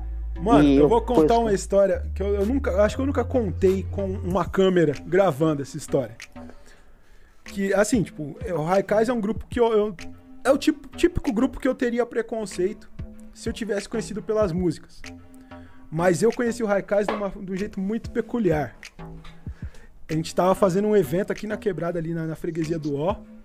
Foi em 2010, no final de 2010, um evento que chamava Força Musical, que é um evento que a gente estava ajudando nosso parceiro Tião lá do Renascendo das Cinzas fazer, que ele queria fazer o evento. A gente foi lá, descolou o espaço lá na Casa de Cultura e botou lá para tocar o Renascendo das Cinzas, o 100% e o Nos Corre. Nossa, Nos Corre. E aí, mano, nós estava lá para tocar tal. E, se eu não me engano, o DJ Mike, que é, que é do Terceira Safra, ia tocar com a gente lá nesse dia, ia fazer um set e tal. E aí deu um problema no toca-disco. E no evento com ele tinha ido o Quali. Nossa, que era DJ, né? É. E aí o Quali falou: Não, mano, eu tenho um toca-disco lá, a gente busca. E aí toca o evento pra ele, pra ele continuar. E aí quando ele voltou com o toca-disco, ele voltou com o SPVIC e com o Spinard. Aí os caras falaram, pô, mano, não sei o que lá, tal. Ele apresentou, esse daqui é meu grupo, tal, Raikais. É, a gente pode fazer um som aí também? Tal. Da hora. Bora, tamo tudo junto, tudo nosso, né? Aqueles eventos quebrados que todo mundo que chega com o beat canta, tá ligado? Sim, pode, vamos que vamos, mais da hora. Tá ligado? E aí, mano, o, o, o Vic, enquanto o Quali montava o equipamento dele, o Vic foi passando o som da mesa, que a gente não tinha técnico de som, tá ligado? E eu vi que já tinha uma visão diferente ali do, do, do das equipamentos, já tinha mais experiência. E aí ele arrumou o bagulho e tal, tipo, ficou o som redondinho, eles tocaram, 100% tocou, nós tocamos, finalizou, né, o evento. E aí os caras convidaram a gente para ir no lançamento do primeiro álbum deles. Nossa, que tá foda, velho. Então, eu conheci foda. os caras num, num, contexto totalmente diferente. Então, eu nunca tive esse preconceito com o som dos caras, porque, tipo, eu conheci eles num contexto muito hip hop. Pra ter raiva dos caras assim de cara, tá ligado? Eu, eu conheci, ó, no Rei das Ruas, o SPVIC. Antes de eu subir na batalha, na, pra batalhar, o SPVIC virou e falou, mano, você que é o Tagarela? E ele, tipo, tava vendendo CD, mano. Ele tava vendendo esse primeiro CD. Falei, ô, da hora, pá, e nem conhecia ele, pá, o cara deu boa atenção. E a gente trocou ideia e pá, mano, viramos amigo, assim, ó, eu, SPVIC. Nesse dia, assim, e nunca mais trombei, de repente, bum, explodiu o Raikais. Falei, firmão, da hora. Aí eles foram tocar em Ubatuba, mano. E nós ia abrir o show. E os caras do evento foi muito filha da puta. A balada abria meia-noite. Eles botaram o DTPK pra tocar meia-noite. O cachê já tava pago, mano. Aí eu falei, firmão. Aí nós foi subir no palco, mano, produtor dos caras. Só que o Sleep nós conhece a datas. O Sleep é parceiro nosso. É, ele é do Vale, mano, né? Mano, o Sleep é sem palavra. Nossa, um salve pra ele. Nós chegou e o produtor dos caras falou, mano, o que vocês não estão fazendo aí?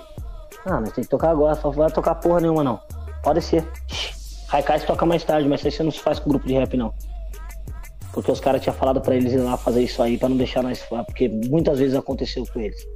Tá ligado? E eu trombei o Spinard, foi a mesma ideia. Agora no lançamento do livro eu encostei ali na. Na White, White Mon. É, do, do Drum. Parceiro Drum. Drum é um mano que, lá. mano. Já viu ele batalhando? eu vi lá no estúdio lá. Eu vi ele lá no era estúdio. pesado, mano. Não, e. e Você procura, mano. Depois tem um, tem um vídeo que ele, ele trombou o Amiri na primeira fase e perdeu pra mim na segunda. Tem os dois vídeos no canal, no canal solto é aí no YouTube. Eu sei você que ele, como mano. o moleque era foda, mano. Ele é enciclopédia do rap. Tudo que você vai falar com o cara, o cara sabe, velho. É tipo absurdo. Eu tive uma aula com ele lá. Ele é cabuloso, mano. Mano, ele é, mano, um monstro. Um monstro. Aí eu encostei lá, trombei os caras, troquei várias ideias com os caras. Eu era mais próximo do, do, do Spinard, né, mano? Mas lá eu trombei o SPV, trombei pela primeira vez o Pedro Loto, que é um moleque mó sangue bom também. E sempre a gente, quando vai encontrar esse cara que tá mais no áudio, assim, a gente dá aquele mano meio pá, assim, né, pá. E não, mano, mó bagulho da hora, porque eu fui lá a convite do Brasa. O Brasa grava lá nos caras, né, mano? Sim, sim. E, tipo assim, era um grupo que eu tinha preconceito e eles trouxeram um debate muito importante óbvio, prejudicial a eles, mas bom pra cultura. Que é a ideia do lugar de fala. É, o protagonismo, é, né, mano? É, ó, eu vou falar um bagulho aqui sobre o Raikais. O Raikais é um grupo que chegou numa cultura que não é deles, não pertence a eles, e eles, em hipótese nenhuma, podem ser a cara do rap. Eu falei isso, né? Eu concordo com isso, mas isso eu ouvi dos caras lá dentro. Eu não cheguei falando isso. Eu cheguei ouvindo isso. Tá ligado? Então, é uns caras que, ao meu ver, tem ciência. É o que o Amiri fala lá. É, o Amiri, o Amiri não. O, Ma, o Nego Max fala. A questão não é que branco não possa fazer rap. A questão é que o rap não pode ser esquecido de onde ele veio e quem realmente tem que ser o protagonista dessa cultura. Tá ligado?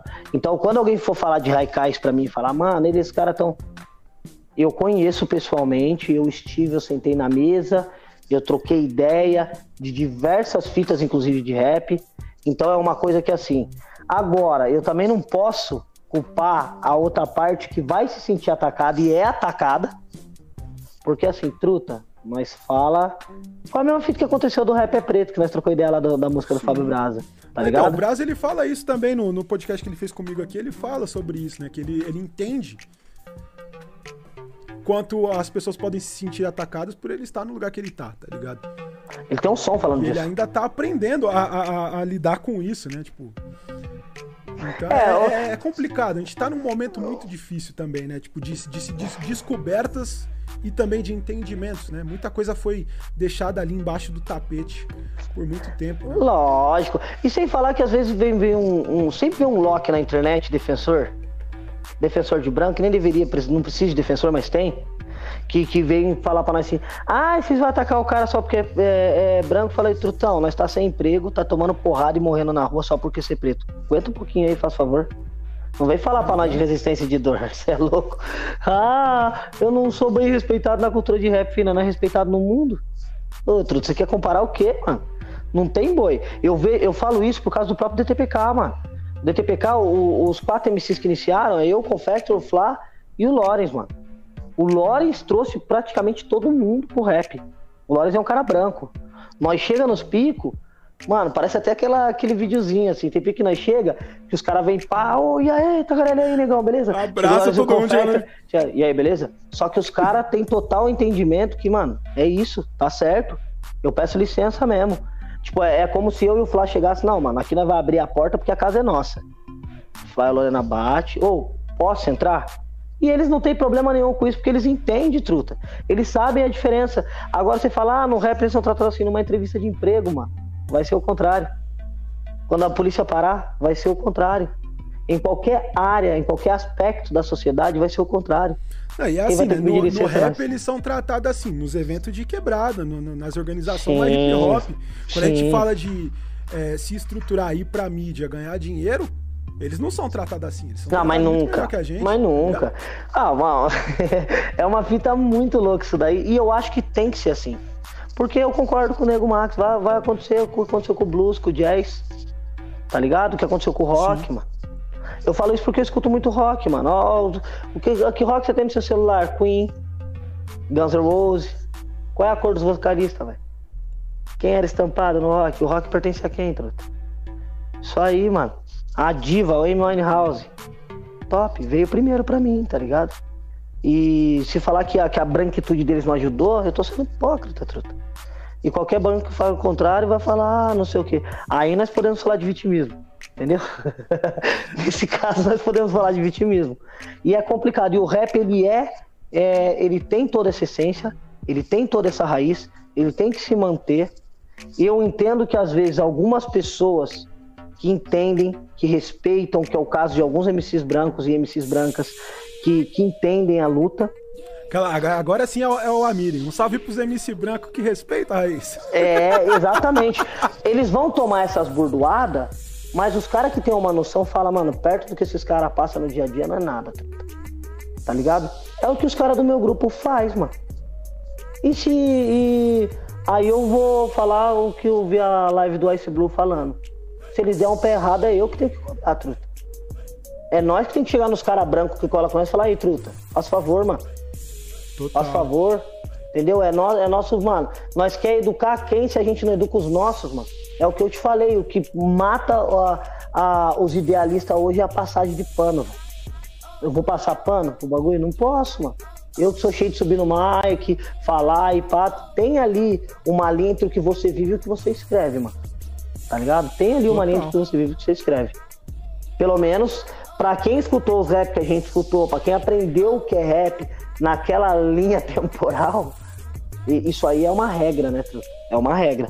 E o que eu não tenho que também levar para todo mundo e ser o juiz da cena é a opinião do Tagarela, uma, uma opinião pessoal, mano.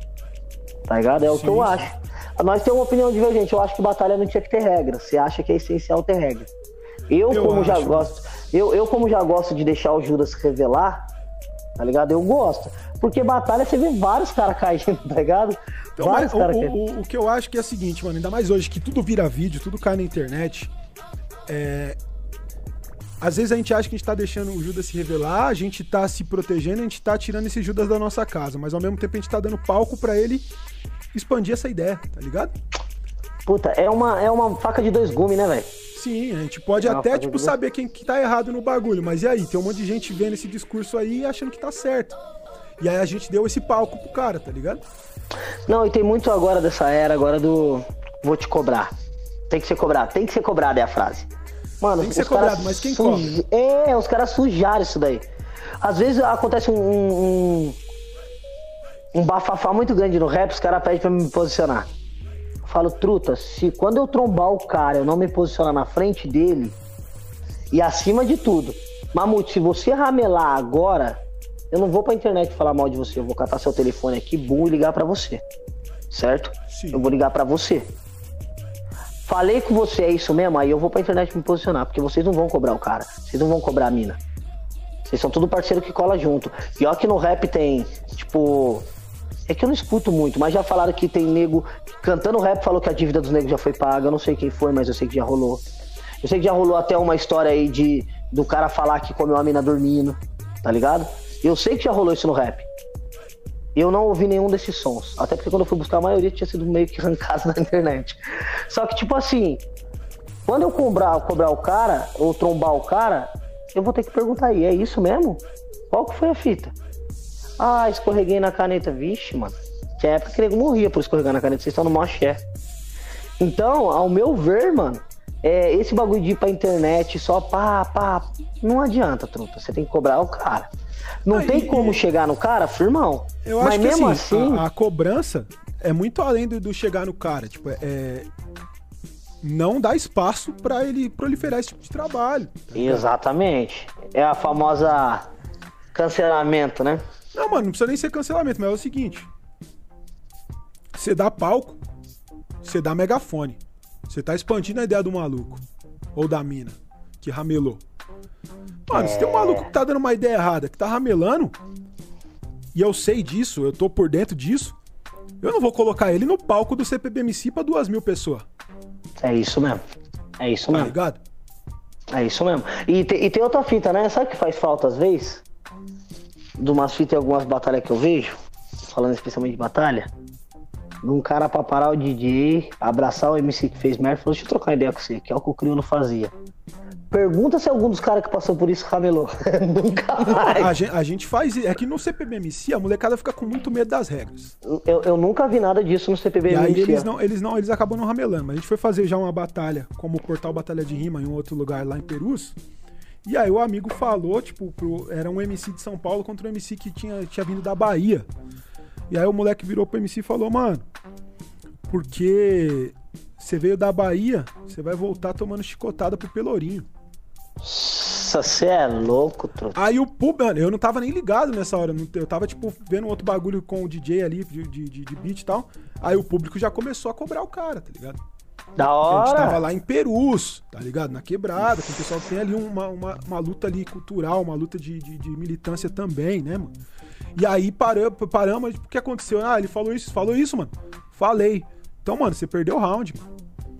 Ele, mas, mano, por quê? Eu falei, mano, porque você falou um bagulho que é extremamente racista. Ele, mas eu sou preto. Eu falei, mas a sua fala foi racista. É, então. Os holiday, né? Tá ligado? Historicamente, mano, você tá falando que a escravidão foi massa e que você vai, vai, vai, vai reproduzir isso com o mano, tá ligado? Aí mano. ele entendeu, falou, pô, não, agora eu entendi. Então é isso mesmo, perdi o round, perdi o round. Aí ele foi lá e virou a batalha, ele ganhou ainda, tá ligado? Caralho. Mas é isso, ah. nós paramos, explicamos, explicamos para ele, pra plateia que não tava entendendo nada, além do pessoal que já tinha cobrado. Porque a gente acredita muito nisso, da, da parte da educação, mas errou várias vezes é foda, né, mano? Não, e tem. E, mano, é foda, é o, é o bagulho que eu falo, mano, quantos caras, mano, nós admirou e nós viu falhar.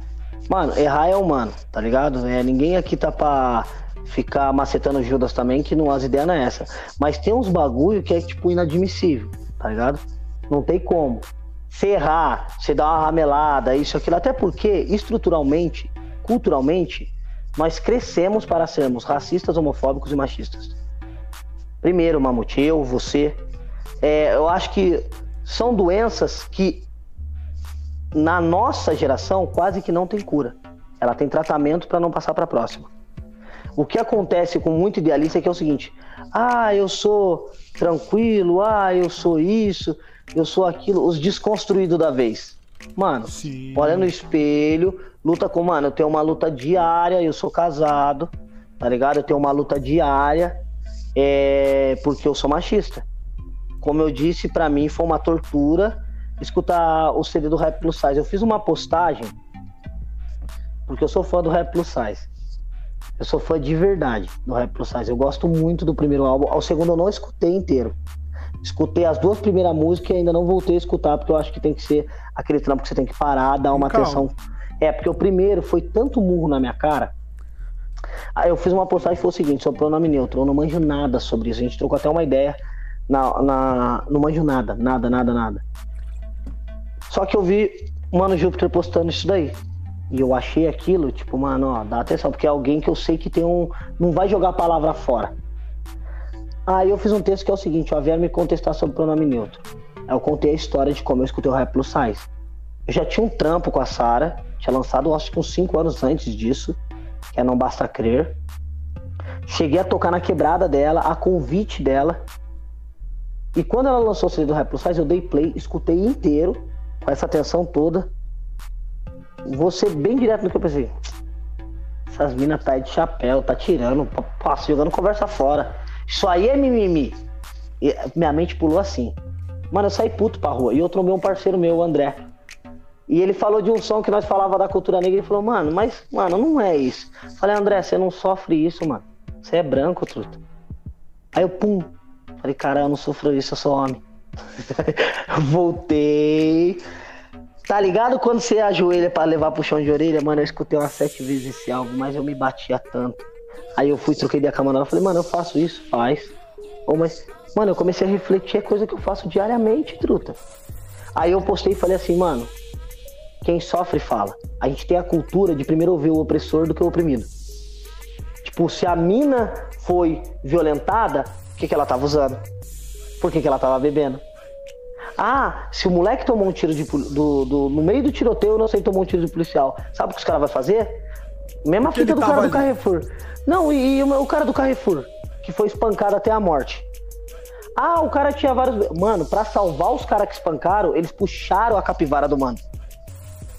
Pô, não tem lógica esse bagulho. Sim. Não tem lógica esse bagulho, mano. Que a, aquela Aonde... ideia, né, mano, do, do, provérbio africano, né, mano? Enquanto o leão não aprender a contar a história, o caçador vai ser sempre o herói. Exatamente. Exatamente. Então, tipo assim, essa é a nossa cultura. É a minha cultura, é a sua cultura. A gente aprendeu a ser assim. Então, quem tem um despertar, não confunda despertar com desconstruir. Quem entende que está errado, começa a tentar para não errar mais. Porque isso tá aqui no subconsciente. Eu sou machista, homofóbico e racista porque me ensinaram a ser assim. Agora eu entendo o que está acontecendo diariamente você tem que tomar um cuidado. É um tratamento, mano. E a luta é para que eu não passe essa doença para a próxima geração. A luta nossa é essa e a luta do rap tem que ser essa, porque foi assim que eu aprendi. Você vê várias fitas, eu vi uma entrevista com o Brau que ele conta que ele tava num, numa balada e alguém foi lançar que dá para ele não fala o nome do som, mas dá para entender que é estilo cachorro. Ele fala: "Não, não, mano. A ideia agora é, ô, mano, Venhamos, é o que eu te falei, vamos separar o rap do Racionais. O Brau falou tudo. Então, caralho, ó, ó como é que é, mano. E tem gente que não entende isso, mano. Tá ligado? Total, total. É uma construção, né? A gente sempre fala que o hip hop é um movimento de inclusão. Então a gente não pode continuar fomentando esse bagulho que machuca as pessoas e não deixar as pessoas se sentirem inclusas no nosso ambiente, tá ligado?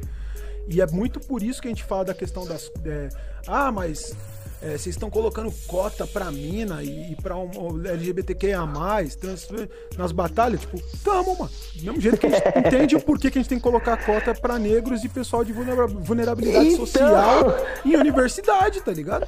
Só que sabe qual que é a fita? Entra no quesito de não semeador, tá ligado? Tipo, eu não sou a favor dessas cotas, mas sou a favor da cota racial. Eu sou a favor da cota racial. Aí, aí você vai trocar ideia, o cara fala, mano, mas esse bagulho da cota, eu falei, mano, é só fazer um estudo, mano. Vamos, vamos pra... Tá bom, vocês não querem escutar a militância? Vamos fazer um estudo.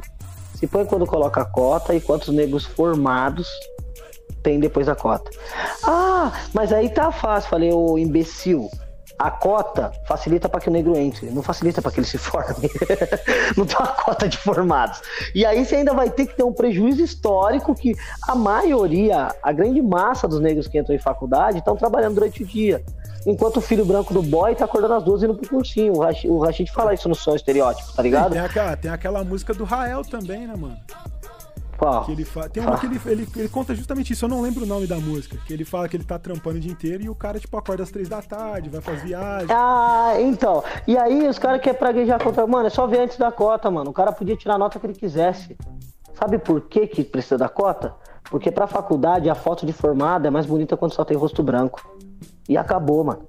Você tá num país que é racista, uma estrutura racista, e não, as faculdades não são racistas por ter pessoas criadas, nascidas num país que é estruturalmente racista. Não, a partir do momento que você tem faculdade, você perdeu toda aquela cultura. Você perdeu... Aonde, mano? Tá parecendo jesuíta chegando pros índios, velho. Não é assim. Tá ligado? Não é assim. E você levanta esse debate, aí vou entrar na ideia de mimimi. É a mesma coisa desses caras te cobrando do, da, da cota. Por quê, mano? Porque nas batalhas tem nego que não vai gritar porque é mina, velho. Mesmo que a mina regasse na rima pra, pras monas, não vão gritar porque é mona, mano. Porque não quer ver. Tá ligado? é, não... é, o que eu sempre falo, a gente já citou o Init aqui nessa ah. entrevista hoje. Por que, que o Init não tem 70 mil seguidores, 80 mil seguidores ainda, enquanto vários outros MCs que tem muito menos nível que o Init precisaram fazer muito menos do que ele fez e tem muito mais seguidores? Velho, é. E, mano, Ó, vou falar pra você, eu vou pras batalhas, o nego até contesta, eu falo, mano, você não votou no Init, você é fã, eu sou fã. Eu, mano, é, tipo, você vê batalhando assim, mano, absurdo. Absurdo, sou fã. Só que, mano, não quer dizer que, tipo, é, é, é perfeito. Aquele é um modelo de MC que eu acho que tem que ser. Mas perde. Até quando é falha, tá ligado? e é, é, não tem boi, eu sou jurado, eu não posso ir lá. Eu, eu geralmente, quando eu vou nas batalhas, eu sou amigo de todos os MC. Eu sou amigo. E, e, sempre deixa assim, ó, mano, não gostou do meu voto? Vem trocar ideia comigo. Não vai pra comentário depois, não, hein? No Nacional, mano, ai que pecado. Bom, perdeu a primeira batalha lá, eu vou lembrar, é o Mano da Bahia, porque ele fez um é round absurdo. ou Chagas? O Willy. Ele perdeu pro, pro mano que pegou três dias de viagem para chegar na. Pro Ayala. Ayala. Os caras falaram, mano, o primeiro round ele amassou, ele quebrou. Ele falou, pois é. A plateia gostou. Por que, que os jurados votaram contra? Porque ele estruturou um round numa situação que a gente viu o dia inteiro trocando ideia. Truto, os dois jurados fazem freestyle. Nós sabemos o que é você cair com o cara e ter uma história maquinada. Não é, vai ganhar meu voto. O, o, voto que o pessoal falou do. Que o pessoal reclama muito do Krauk contra o Gabriel, né? Tipo, lá em 2017, que foi o Marcelo Gugu e o Tifu. Porque, Dois mano, o Gabriel ele fez um primeiro round muito bom. Só que, mano, entre a final, entre a semifinal e a final, teve uma hora de show. Porque o show atrasou e aí a gente teve que adiantar a batalha. E aí, tipo, teve uma hora de, antes da final. E o Gabriel chegou com o primeiro round, que por mais que ele tenha feito na hora, que daí aqui não cabe a mim, tipo, julgar se ele fez na hora é ou não, não era nem o jurado. Fica muito suspeito ele fazer o primeiro round inteiro usando trocadilho com o nome do cara e com a camisa que o cara tá vestindo, sendo que há uma hora atrás ele já sabia que ele ia batalhar contra o cara. É, então. Só que os caras não entendem que o jurado ganha essa fita. Ah, eu não tomei marretada no estadual pra caramba lá, do, do Zenzo da vida lá, quando. Tomei marretada até que meio. Quando o Kant perdeu pro Big, Big Mike, Mike na semifinal. Eu fui o único jurado que votou no Kant, velho. A galera, esses jurados são roubados, a galera não devia ter feito estruta. Quem tava comigo lá? Garnett, Cauã e o nosso querido o Mototreta. Não, é o Thiago um... Red não foi, não foi no outro ano, né? Não, não, é. O Mototreta que tava lá. Era nós quatro. Os três caras têm uma caminhada absurda de rap, uma caminhada absurda de freestyle. Eles têm a opinião deles, eu tenho a minha. E eu acho que o Kant ganhou. Mas talvez eles tenham pegado alguma coisa que eu não peguei, ou vice-versa. Isso ali, opinião, o jurado também tá no monte. Ah. Na minha opinião, tipo, vendo aquela batalha ali, eu daria 2 a 0 Kant. Exatamente. E eu tenho uma parada que quando eu sou jurado, que, mano, se eu acho que o cara ganhou de 2 a 0 no terceiro round, se ele for pior, eu não vou votar pro outro MC. Por quê? Porque eu ainda acho que o cara ganhou de 2 a 0 É 2 a 1 então, tá ligado? da hora. Da hora essa matemática sua aí, da hora. É, é, nunca tinha parado pra pensar nisso. A gente chegou a discutir uma época de fazer o seguinte: o jurado votou 2 a 0 ele não vota o terceiro round. Top. E o cara já tem a garantia de voto. Os jurados não ia querer votar 2x0 nunca mais, tá ligado? Mano, ia ficar eu, com medo. Eu fui jurado de, do, do lado de vários caras que eu acho da hora, mas um cara que toparia isso daí não pularia para trás foi um dos jurados mais incríveis que eu tive a oportunidade de jurar do lado dele, foi o Dimas, mano. Não, o Dimas, o Dimas é um robô, velho. Mano, ele é um dele muito centrada ali, né? Se ele Mano. acha, ele acha e foda-se. Tá Pô, dava vontade de Nacional atravessar o palco, tocar nele e ver se ele tava vivo, velho. Ele não esbolsa reação nenhuma. nenhuma no, no Face 5, o pessoal fica comentando nos vídeos que ele tá dormindo. Mas ali eu acho que ele tava dormindo mesmo. Ali eu acho, nossa, salve Dimas, meu parceiro, meu irmão, mas eu acho que ele dormiu, hein, mano? Eu acho que ele dormiu também. Foi da hora. E o Face 5 foi um dos eventos mais foda que eu já colhei na minha vida. Tinha que ter uma, uma segunda edição. Assim que essa praga demoníaca acabar. Já é a segunda vez que a gente. Já é a segunda ou terceira vez que a gente cita isso no, no podcast aqui. Ah, porque foi de. Mano, foi uma. Várias pessoas vêm aqui e falam do, do 5. Lá, mano, ó, foi, um comentário legal aqui, o João Marcos Lacerda ele falou que ele que o Big Mike versus Kant foi muito parelho e que ele avalia o terceiro round separado porque o peso é diferente. Mas na real, João, a parada é a seguinte, o terceiro round ele chama round de desempate. Se eu acho que o MC já ganhou, eu não preciso desempatar, tá ligado? O meu voto já é que ele ganhou. É, não, e tá ó, tá, tá, vendo a diferença de um cara quando ele sabe trocar umas ideias e dar a opinião dele? Não é, ô, oh, esse jurado é um bosta. E é cara que não era nem nascido quando nós batalhávamos, tá ligado? Falar, ah, tá, entendeu. Nós tá vendo comigo. Sabe qual que é o problema mesmo, de verdade? É que é o que a galera fala, ah, no Nacional você acaba com o sonho. Truta, no Nacional tá todo mundo trocando ideia.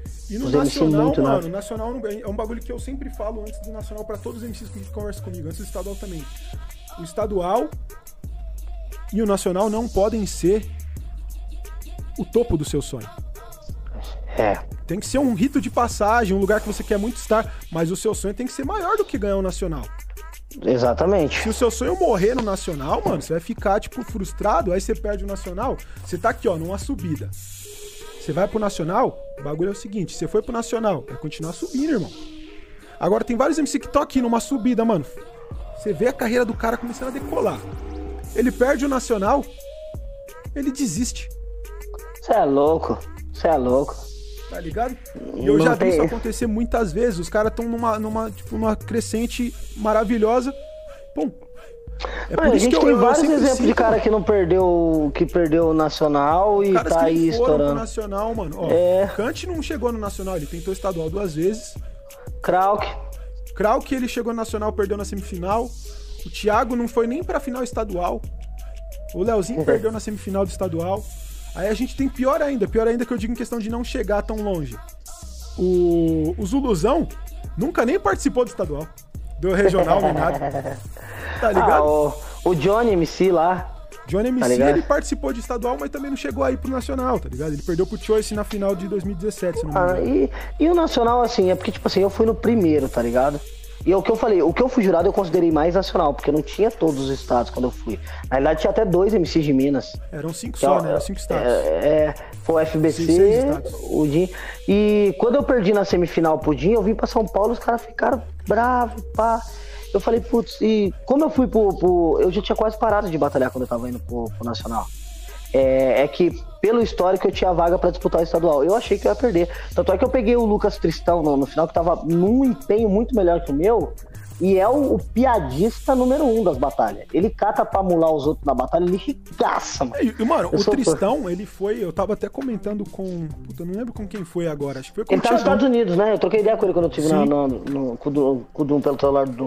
O, o Tristão, ele foi o primeiro MC que eu entendi essa questão de começar a mudar as batalhas ali. Que foi, foi um começo de mudança do, de como as batalhas estavam acontecendo. Ele foi o primeiro que chegou assim. E aí logo depois apareceu o Coel. E não que eles começaram, tipo, depois, é que Coel apareceu em 2010. O Tristão já tava ali no Santa é. Cruz em 2009, tá ligado? É. E ele foi o primeiro que eu vi começar a ter um pouco mais dessa sagacidade dos versos, um pouco mais trabalhados no freestyle, dos trocadilhos, de umas paradas um pouco mais jocosa, que antes eram tinha alguns que faziam bem, mas não era tão estruturado quanto eles faziam. Sim. E foi uma pra... parada que, mano, pra mim, quanto MC, apareci... o aparecimento do Tristão e do Coel, se eles não tivessem aparecido, minha carreira tinha acabado em 2009, eu não tinha evoluído mais. Porque que nem o Thiagão foi pra liga e ele deu uma parada, tipo, deu uma desanimada. O 100% já tava dando uma desanimada de batalhar. E eu tava começando a decolar, tipo, ali, ali, que eu tava começando a entender o jogo de verdade. Tipo, que eu tava começando a ficar bom, pegando condicionamento.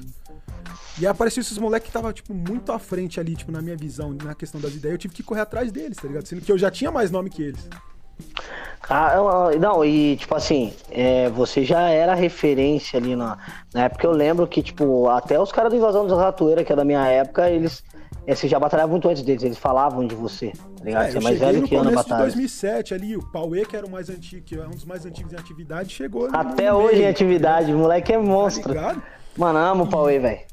E, mano, é isso, tipo, é, era um, era um nível cabuloso, mas na real mesmo, naquele estadual, naquele estadual não era nem pra ter, nem, nem pra ter estadual, né, mano? Eu já contei essa história aqui, tipo, no canal do CPBMC, se eu não me engano. Que na, o, o Nacional de, 2010, de 2012 era um convite para mim. Ah, é? O monge Por causa do falou... que aconteceu do. Na, da liga? É, porque eu tinha sido o último MC aí pra Liga dos MCs. E aí eu já Sim. vou aproveitar a Liga dos MCs pra falar também. Ó, o, João, o João também comentou que o Vinição nunca foi pro Nacional. Mas ele foi pra Liga dos MCs em 2010, no ano em que eu participei também. Era tipo eu, Vinição, o Lucas Tristão, o, o Arroto do DF. Aí tinha quatro MCs de fora e quatro MCs do Rio de Janeiro, que era o o Durango Kid, o Alan Freestyle, monstro demais, o PK, o T TK, TK e o CT, que eram de do Rio.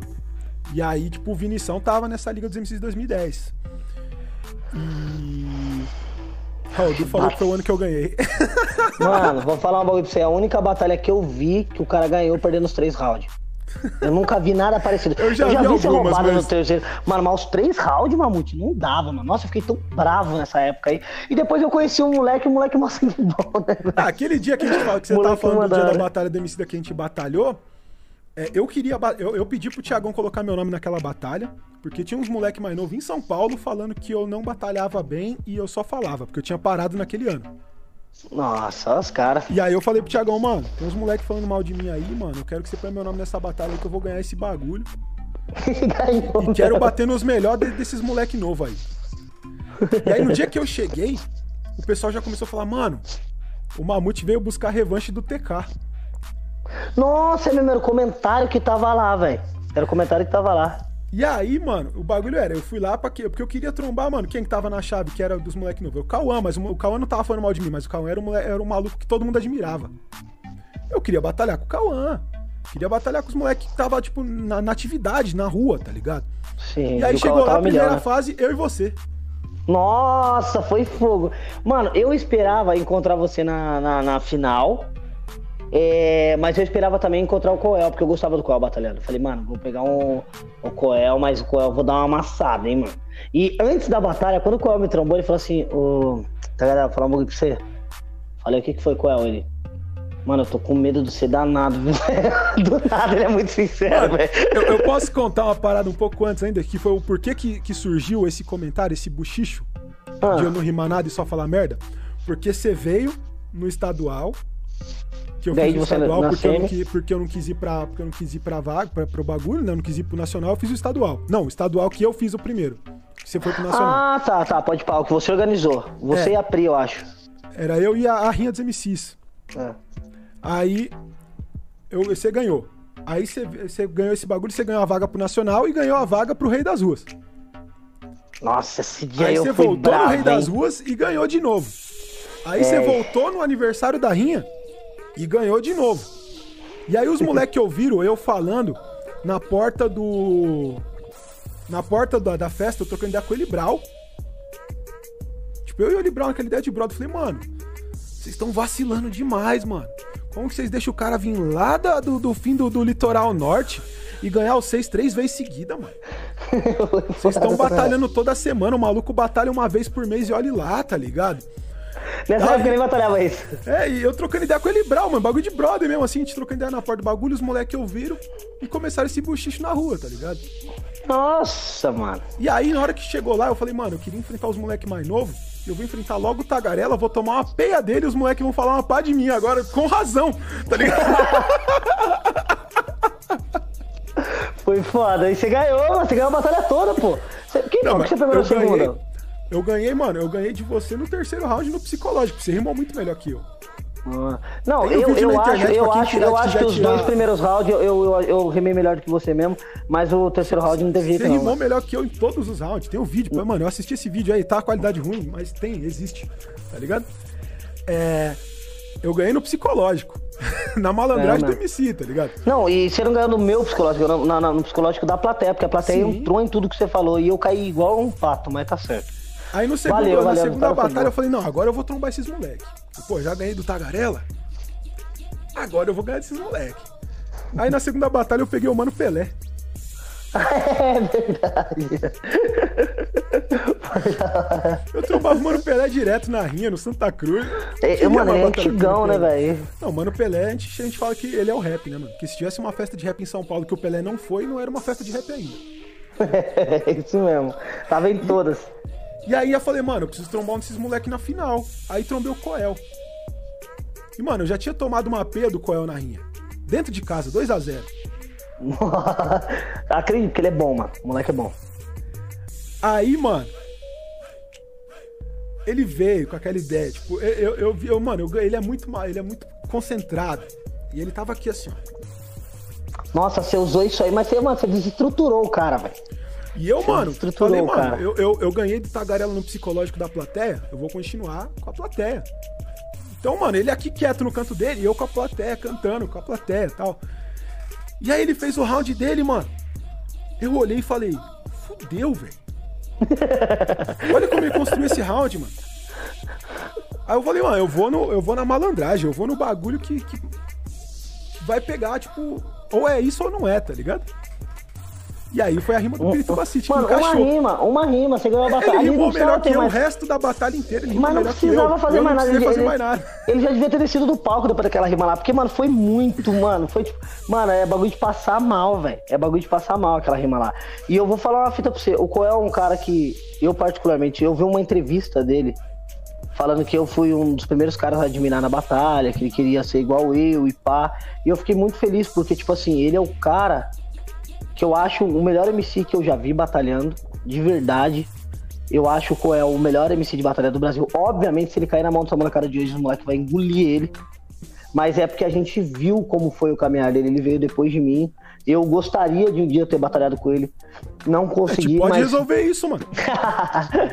eu, eu, eu, eu, gostaria de um Você dia... Você já ouviu falar da iniciativa batalha, Portal Batalha de Rima? Ave Maria. Ah, se um dia ainda tiver aí numa vibe, a gente pode fazer isso. Pode, eu perdi no Face 5, que era onde eu podia ter encontrado ele. Ter encontrado o César também, eu poderia ter batalhado com o César. Porque o César é um cara que ele tem uma pegada de rima como eu tinha tá ligado? Aquele negócio mais direto e tal. É, ele teve uma batalha incrível no Face 5 contra o Coel. Achei, tipo, de alto nível. E, assim, tem vários caras que, que eu não batalhei que eu gostaria de ter batalhado. Mototreta eu queria ter batalhado, não batalhei. É, e ele era um, um mano monstro.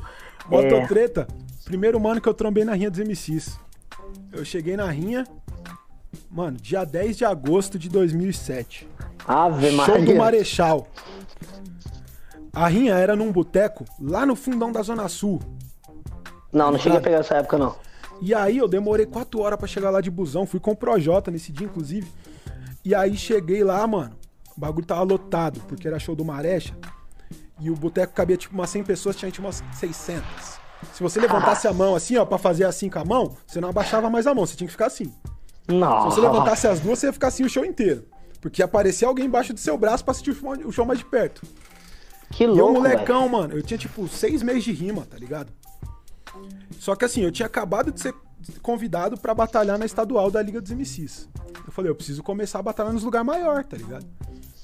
E aí eu subi para batalhar e eu tinha esquecido de ligar para minha mãe para avisar que eu tinha chegado bem na festa. Na hora que eu subi para batalhar, que eu comecei a rimar, meu celular começou a tocar. Uh. Eu fui desligar o celular, esbarrei no fio do microfone, desliguei o microfone. Nossa! Tomei um 2x0 do Mototreta. Aí eu voltei na rinha, tipo, uns dois meses depois. Olha, no mês seguinte, foi no aniversário do Criolo, que era no feriado de 7 de setembro. E aí eu levei, eu ganhei do Tuxê na final. Falei, ah, não, agora eu tô pronto pra Liga dos MCs, tá ligado? Nossa! Oh, e, e, mano, eu penso que, tipo assim, essas fitas é muito engraçado, porque quando eu fui para gravar o desafio 48 horas, foi no mesmo final de semana que eu ganhei os seis anos da Rinha. Não foi? Não, foi, foi um pouco depois. Você veio de Ubatuba, então que a gente, a gente, fez, a gente fez a vaquinha da passagem, você quase chegou com metade, nós chegamos com outra metade. É verdade, mano. Quando, mano, eu sei que eu ganhei umas três batalhas seguidas, por quê? Porque eu tinha ido, tinha ganhado de você na final da rinha, e no na página do Orkut surgiu o um comentário que foi uma atacada de sorte. Nossa, eu fui, estourei três batalhas seguidas, mas ó, as cenas que eu gosto é a Dani Brown. A Dani Brown foi foda. Porque eu não conhecia o Eli Brown e ele era campeão regional. Eu tinha saído da cena um pouco. Não, não é que ele era, ele era, Você era o campeão estadual, ele era o campeão municipal. Ah, tá. Mas eu nunca tinha, tipo, nem ouvido falar do cara. E, mano, meu parceiro, o Eli Brown, é um cara, tanto é que eu, foi o primeiro cara que eu perguntei se você tinha trombado e tal. E ele chegou lá e falou, ei, é hoje, hein? Satisfação, hein, mano. Vi seus vídeos e hoje nós vamos batalhar. Eu falei, firmão, Mano, ele catou o microfone pra falar, mano, você não sabe por que, que eu sou campeão municipal, né? E pá. E eu fiz uma batalha histórica ali que a galera me tromba e fala as rimas até hoje. Foi, e nos seis anos da Ria, ele era um dos selecionados. Eu tava lá, ele tava na maior parte, daqui a pouco eu apareci e falou, mano, o que, que você tá fazendo aqui? Aí eu falei, vim batalhar. Ele falou, ah, se fuder, já não ganha essa porra. Era a segunda vez que ele me trombou e eu ganhei. Ah, peguei o, Lu, o Luca, que era um cara que hoje é outro vulgo, é antissocial, né? Antissocial. É, monstro, monstro. Peguei ele, ganhei dele também, ganhei do Rato, que era o cara que, tipo, levava todas as batalhas em São Paulo. Batalhei com ele no Double Trio também, daí eu falei, mano, vou, vou pegar o Rato, eu tava trocando ideia, eu acho que com o Factor. O Factor falou, mano, aqui todo mundo fala bem desse moleque aí, pá, eu falei, não, demorou. E daí, tipo, essas três batalhas sequenciais, eu só fui perder, mano, com o Lucas Tristão, eu até hoje acho que ele era um MC mais bem preparado pro, pro duelo nacional. Por quê? Porque lá contava muito piadinha. E apesar de eu saber fazer umas mulas na batalha, eu sabia que o Tristão era. Porque ele veio, ele amassou o Digão Batuba. Mano, ele aloprou, chuta o saco do Emicida, eu quebro todos os seus dentes, porque o Digão rimava igual o Emicida, tá ligado? Falando que ele era puxa-saco, ele, mano, ele quebrava. Quando eu fui batalhar com ele, eu não joguei pra piadinha. Falei, que porra nenhuma, eu vou tomar um cacete desse cara. Aí eu bati pesado. E nesse estadual, eu olhei a plateia, tava só um público antigo da rinha uns negrão e pá. Falei, o Mamute chamou as pessoas certas. Falei, mano, eu não vou perder esse cara aqui, velho. Aí eu comecei a bater só onde doía. E, tipo, com argumentos que não tava dentro da vivência dele, então ele não tinha como responder, tá ligado? Ele não tinha como responder. Eu ganhei dele ali. Talvez o 100% me daria mais trabalho. Aí eu ganhei dele ali. Só que pro Nacional, quando eu fui enfrentar o Jim, que o Jim armou uma armadilha pra mim. O Jim é monstro, marvado. Quando eu cheguei no Nacional, ele falou: Aí, Tagarela, assiste seus vídeos, viu, mano? Você é bom, viu, mano? Curto muito seu trabalho, pá, e hoje nós vamos batalhar. Tô sentindo que eu vou batalhar com você. Falei, demorou, né? Eu já também vi os vídeos dele, ele sempre foi um monstro. Chegando lá, ele falou, mano, você é muita piadinha pra pouco, eh, pra pouco esculacho. Ou seja, ele já me conhecia, mano. Na hora que ele falou isso, mano, eu tentei dar o máximo de aula de conhecimento em dois rounds no Nacional. Falei de tudo, mano. Falei de tudo. E a plateia não veio. Caí certinho, velho. Aí ele veio, contou três piadinhas, levou os dois rounds e eu perdi na semifinal. Mas eu vi esses tempos aí uns vídeos de análise que fizeram da batalha, falaram que merecia o terceiro round. Eu, eu, acho hoje... essa batalha, eu acho que merecia mesmo. Eu também acho que merecia o terceiro round, mas assim, eu fiquei muito feliz. O Dinho é um cara sem palavras, fui muito bem tratado. Sempre fui muito bem tratado pela família de rua. Eu acho que a recepção que esses caras dão pros MC, tá ligado? O, o a, a estrutura que eles dão, o respeito que eles dão pros MC foi absurdo. E teve uma coisa no Nacional que quem mudou foi eu e o Dimas e eu quero colocar na mídia e ninguém sabe disso. Que foi uma coisa que, quando eu fui para lá, eu já tinha ouvido do Mamute que ele tomou pau como jurado, que era uma coisa que eu sempre achei que não era legal. Eu falei, mano, se eu for jurado um dia disso aí, eu vou lá e vou comentar com os caras. E a família de rua, mano, ela é super aberta, tanto com os MC quanto com o jurado, para dar ideia. Que era o quê? Votava um voto da plateia, um do jurado e o jurado ficava no final para decidir MC. É, e foi o, ano, foi o ano que a gente começou a fazer essa votação no estadual também. Você tinha sido jurado de uma ou duas, né? Exatamente. E aí eu levei essa ideia lá e falei, mano, primeiro, o último jurado ele pode ser influenciado tanto pelo público quanto o outro jurado. Põe o público para votar primeiro e os dois jurados votam ao mesmo tempo. Porque não tem como influenciar o outro. Tanto é que foi o primeiro nacional que os jurados votaram assim, tá ligado? E foi porque eu e o Dimas. Mano, eu dei essa ideia no dia. O Dimas à disposição, mano. Falei, Dimas, ó, o perfil vai falar isso aqui, isso aqui, isso aqui, ó. O que, que você acha? Ele, puta, mano, eu tinha pensado isso. Eu falei, então, mano, eu troquei ideia com o Mamute lá em São Paulo já tá funcionando desse jeito, mano. E, mano, os caras da família de rua falaram, falei, mano, o que, que você acha de ser assim? Pá. E assim, meio que salva o pescoço do jurado, né, Truto? Porque o, pra quem o... nunca foi em Minas, a plateia lá é embaçada, hein? O Nacional, o, que, o último que eu fui, que foi o que eu, eu tomei mais, mais hate, né? Que foi o Samurai vs Cid, foi o primeiro Nacional que teve bate-volta por uma escolha dos MCs. O terceiro round de bate-volta. Porque é até mesmo? 2015 o terceiro round era tradicional. E aí, quando como tava tipo, esse movimento de ter um terceiro bate-volta no Brasil todo, chegou lá antes, na reunião, antes mesmo de começar a batalha. Os caras, então, ó, a gente faz a batalha assim, assim, assim, tipo, tudo certo. Daí os MC, ah, mas pá, não sei o que lá, o terceiro bate-volta. É mais justo, tal, é melhor, tal, porque fica menos desequilibrado. Aí foi acertado naquele dia ali, tá Tipo, naquela pra hora. você ver como os caras dão atenção, mano. Tipo, mano, eu não tenho o que falar da família de rua, não tenho o que falar dos caras lá, os caras lá são sem palavra.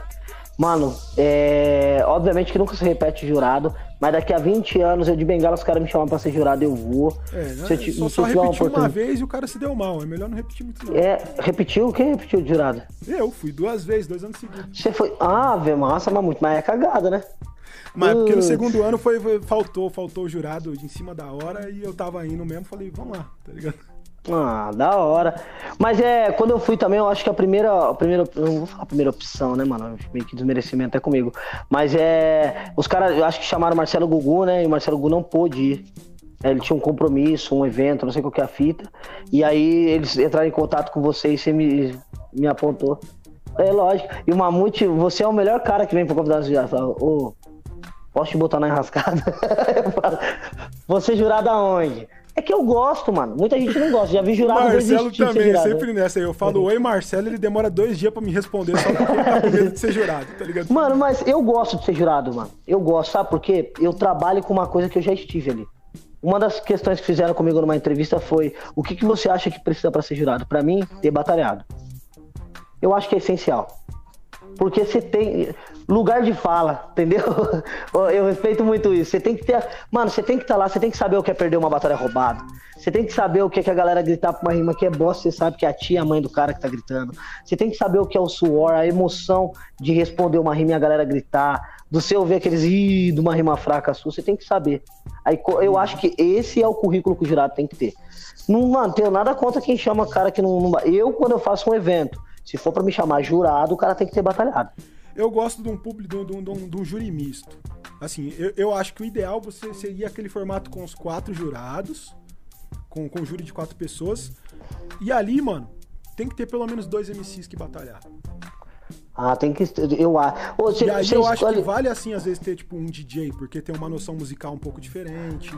Ter ali uma hum. pessoa que é jornalista, que é estudioso, de estudiosa de rap, tá ligado?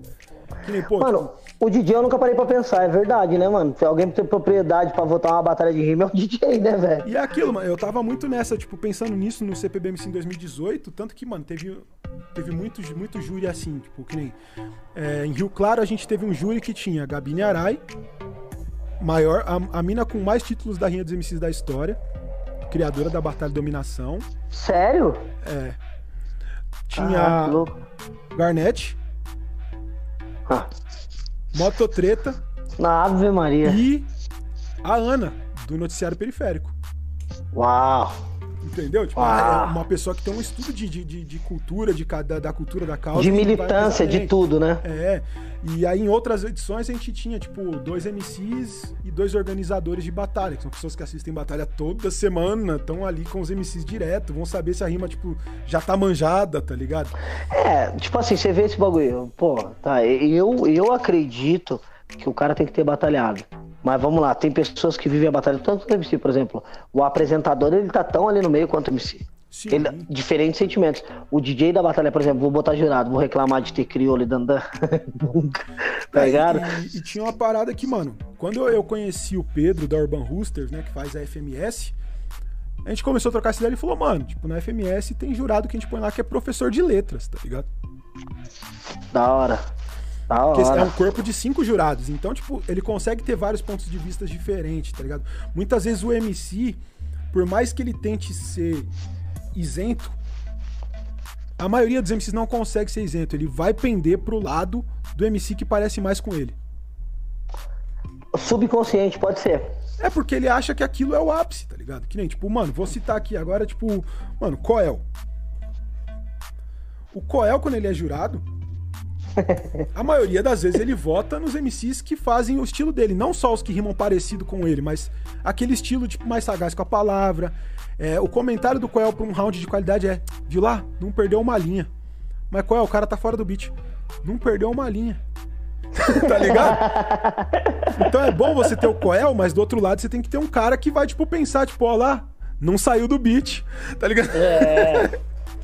Não, é, é realmente, realmente. E, e, e, tem uma fita que é o seguinte: eu vejo hoje vários caras de, de batalha, várias minas de batalha, nessa geração, que, mano, a batalha, graças a, algumas batalhas, como a que você organiza, está forçando os MCs de batalha a serem politizados. Era uma coisa que eu só vinha, por exemplo, antigamente na, na ideia do da batalha do conhecimento e quem subia no palco da rima mesmo, porque mesmo que você ganhe a batalha com rima fraca, o, piolo, o crioulo sempre fazia uma piadinha que te deixava desanimado, tá ligado? Você falou alguma bobeira. Ele falava assim, nossa, eu lembro muito da clássica que ele falava da tapioca. Antigamente você comprava uma tapioca, vinha recheada. Agora é malemão a manteiga, querendo dizer que o MC não foi além, tá ligado? Sabia, ganhou com, com rima podre. Ele fala, nossa, mano, você queria a morrer. Pior, a pior de todas era inclusive a, a, tiradinha do crioulo que deu o nome daquela da, da, da, mascote que o MC da tinha. Mascote não, acompanhante, que o MC, a companheira do MC da no, no programa do Vai Ser Rimando, né? Pela Ord, que era o Tomatinho. Quando você fazia um round mais ou menos, o crioulo pegava o microfone assim, logo que você terminava, ele... Pela Ord. Pela Ord. Legal, legal. Pela arte, pela arte. Mano, eu sou fã do Criolo como pessoa, sou fã do Criolo como MC. E até quero revelar um ato aqui, um fato aqui que eu quebrei a cara com o Criolo absurdamente uma vez. Uma muito sabe dessa história. Eu fui convidado para seis anos da Rinha. E o Criolo tinha acabado de estourar com a na orelha. E eu já tava de saco cheio de trombar uns ídolos da vida. Os caras uns arrombados mesmo, entendeu? Uns vacilão, uns merece pau na quebrada. Aí, enfim, eu cheguei lá, tava eu e o Confecto. Mano, e o Criolo entrou. Quando ele entrou, até ele chegar onde ele tinha que chegar, mano, a galera. Pá. O Criolo falou, é, o Confecto falou, mano, o Criolo lá, mano, vamos lá trocar ideia. Eu falei, ih, esse cara tá pá, mano. Esquece. Falei pro Confecto. Ele falou, mano, quer saber, galera? Fica você aí com seu jeito aí, eu vou lá falar com ele. Mano, o Confecto chegou e falou, e aí, Criolo? Ele falou, ô, Confecto, e pá, cumprimentou, falou, e cadê o Tagarela? Falou, tá ali. Ele olhou e falou, pessoal, rapidão aqui. Passou pelo meio da galera, chegou em mim e falou, e aí, achou que eu ia tapar famosão. Mano, eu juntei os cacos da minha cara do chão, velho. Eu juro por Deus, falei, ô crioulo, se eu falar pra você que eu achei, você vai ficar mal. Ele falou, não, não, muita gente tá pensando isso, tá me tratando diferente. Então, tipo assim, é um cara que eu, eu sou fã como pessoa, sou fã como, ah, como MC, não tem como fazer, não tem como falar nada, porque você acompanhou o trap que ele lançou? Eita, trap bom, viu? Às vezes nós reza, Deus abençoa. E alguém lança um trap que dá pra. Sem desmerecer a caminhada de vários aí, tem vários caras que é da hora. E mais mas... que ele termina, tipo, ele foi aprender com a juventude algumas coisas, né? Mano, nossa. ele é foda demais, mano. Ele é um, um dos ídolos que eu tenho, tá ligado? Sem, sem simpatia, sem querer sem babação de ovo. É o cara que eu falava, mano, quero rimar igual esse cara. Mano, ainda é tempo é o hino. Mano, a gente, a gente, esses tempos atrás aí, uma parceirinha lá de Araqui, que tá morando lá em Araraquara fazendo faculdade, a Luísa, a grande adoradora de batata palha, ela fez um trampo com a faculdade lá, com o pessoal da faculdade dela, para discutir, né, um grupo para discutir o, o, disco, né, o Ainda Há Tempo, a, a segunda versão. E aí ela convidou, tipo, foi eu e o Olhinho lá também participar da conversa, porque ela falou que ia fazer o bagulho. Eu falei, mano, eu adoro esse disco, tá ligado? e aí toda hora que alguém perguntava alguma coisa, tipo, eu esperava, assim, pra ver se ninguém ia falar nada. Aí eu desmutava meu microfone e começava a falar. Eu ficava, tipo, o tempo todo falando. Aí vinha o olhinho e nós ficava, tipo, nós dois. Ficou, tipo, um bate-papo de MC, tá ligado? Oh, mas deixa eu te perguntar. Agora uma pergunta polêmica. O atual ou o anterior? O disco? É.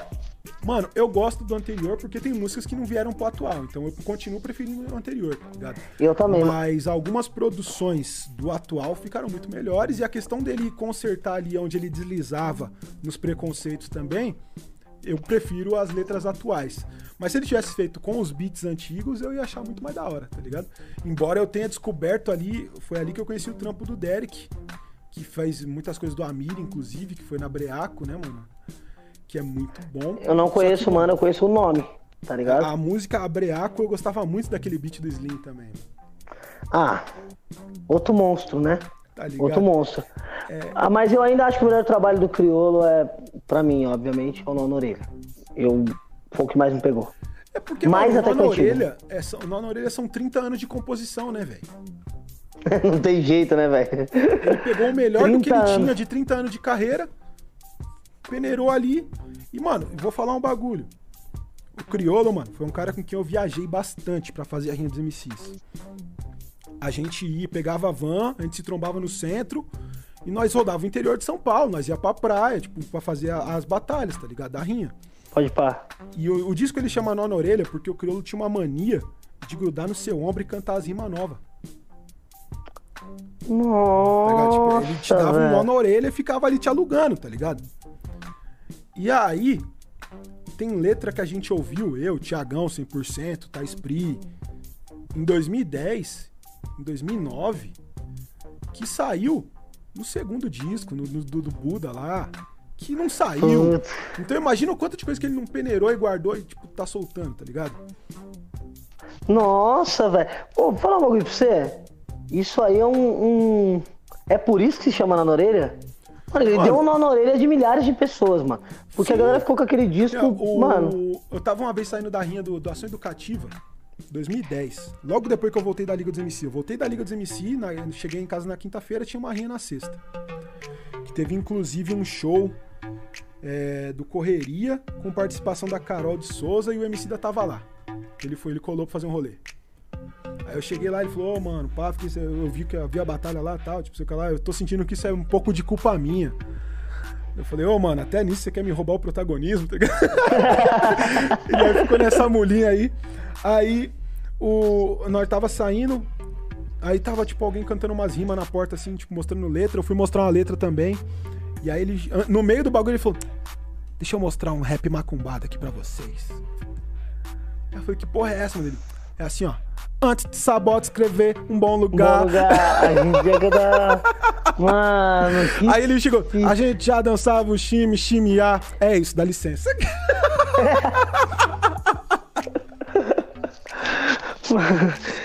você sabia quando é, os caras conseguiram trazer ele pra Ubatuba? Pra fazer a estadual que passou eu V3, a eliminatória?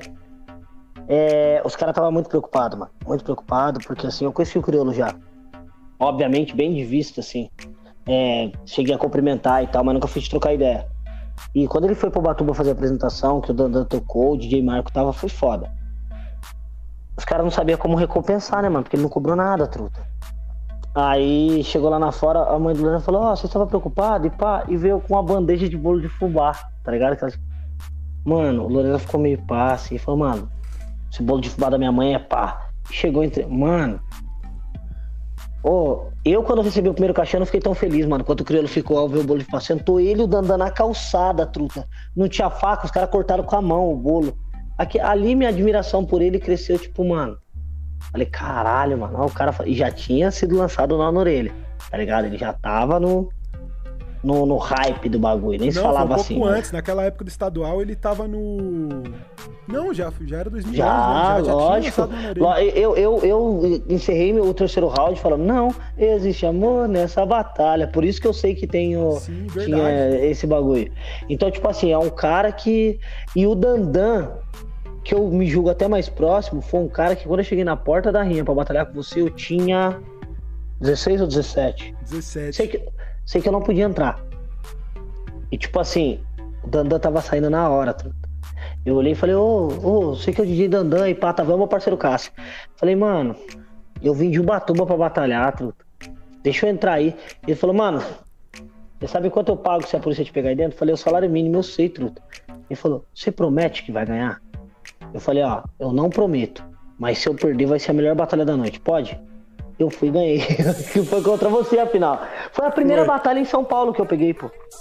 E, tipo, eu já entrei na grana de falar, mano, agora eu tenho que ganhar, hein, mano. Imagina se a polícia me pega que esse cara tá uma preju. Ah, então 17. a culpa é do Dandan. A culpa é do Dandan, pode falar pro Dandan. E, e aconteceu um outro fato também, que no Rei das Ruas, o prêmio pro MC... Quando eu cheguei, ó, participou Cauã, participou toda a nova geração da época, que veio depois de mim. Quando eu cheguei, os caras tudo pau, não conhecia ninguém, todo mundo me conhecia. Você já vê meio que a sede com medo no olho dos caras. Pro próximo Rei das Ruas, eu ganhei todas de, de dois rounds.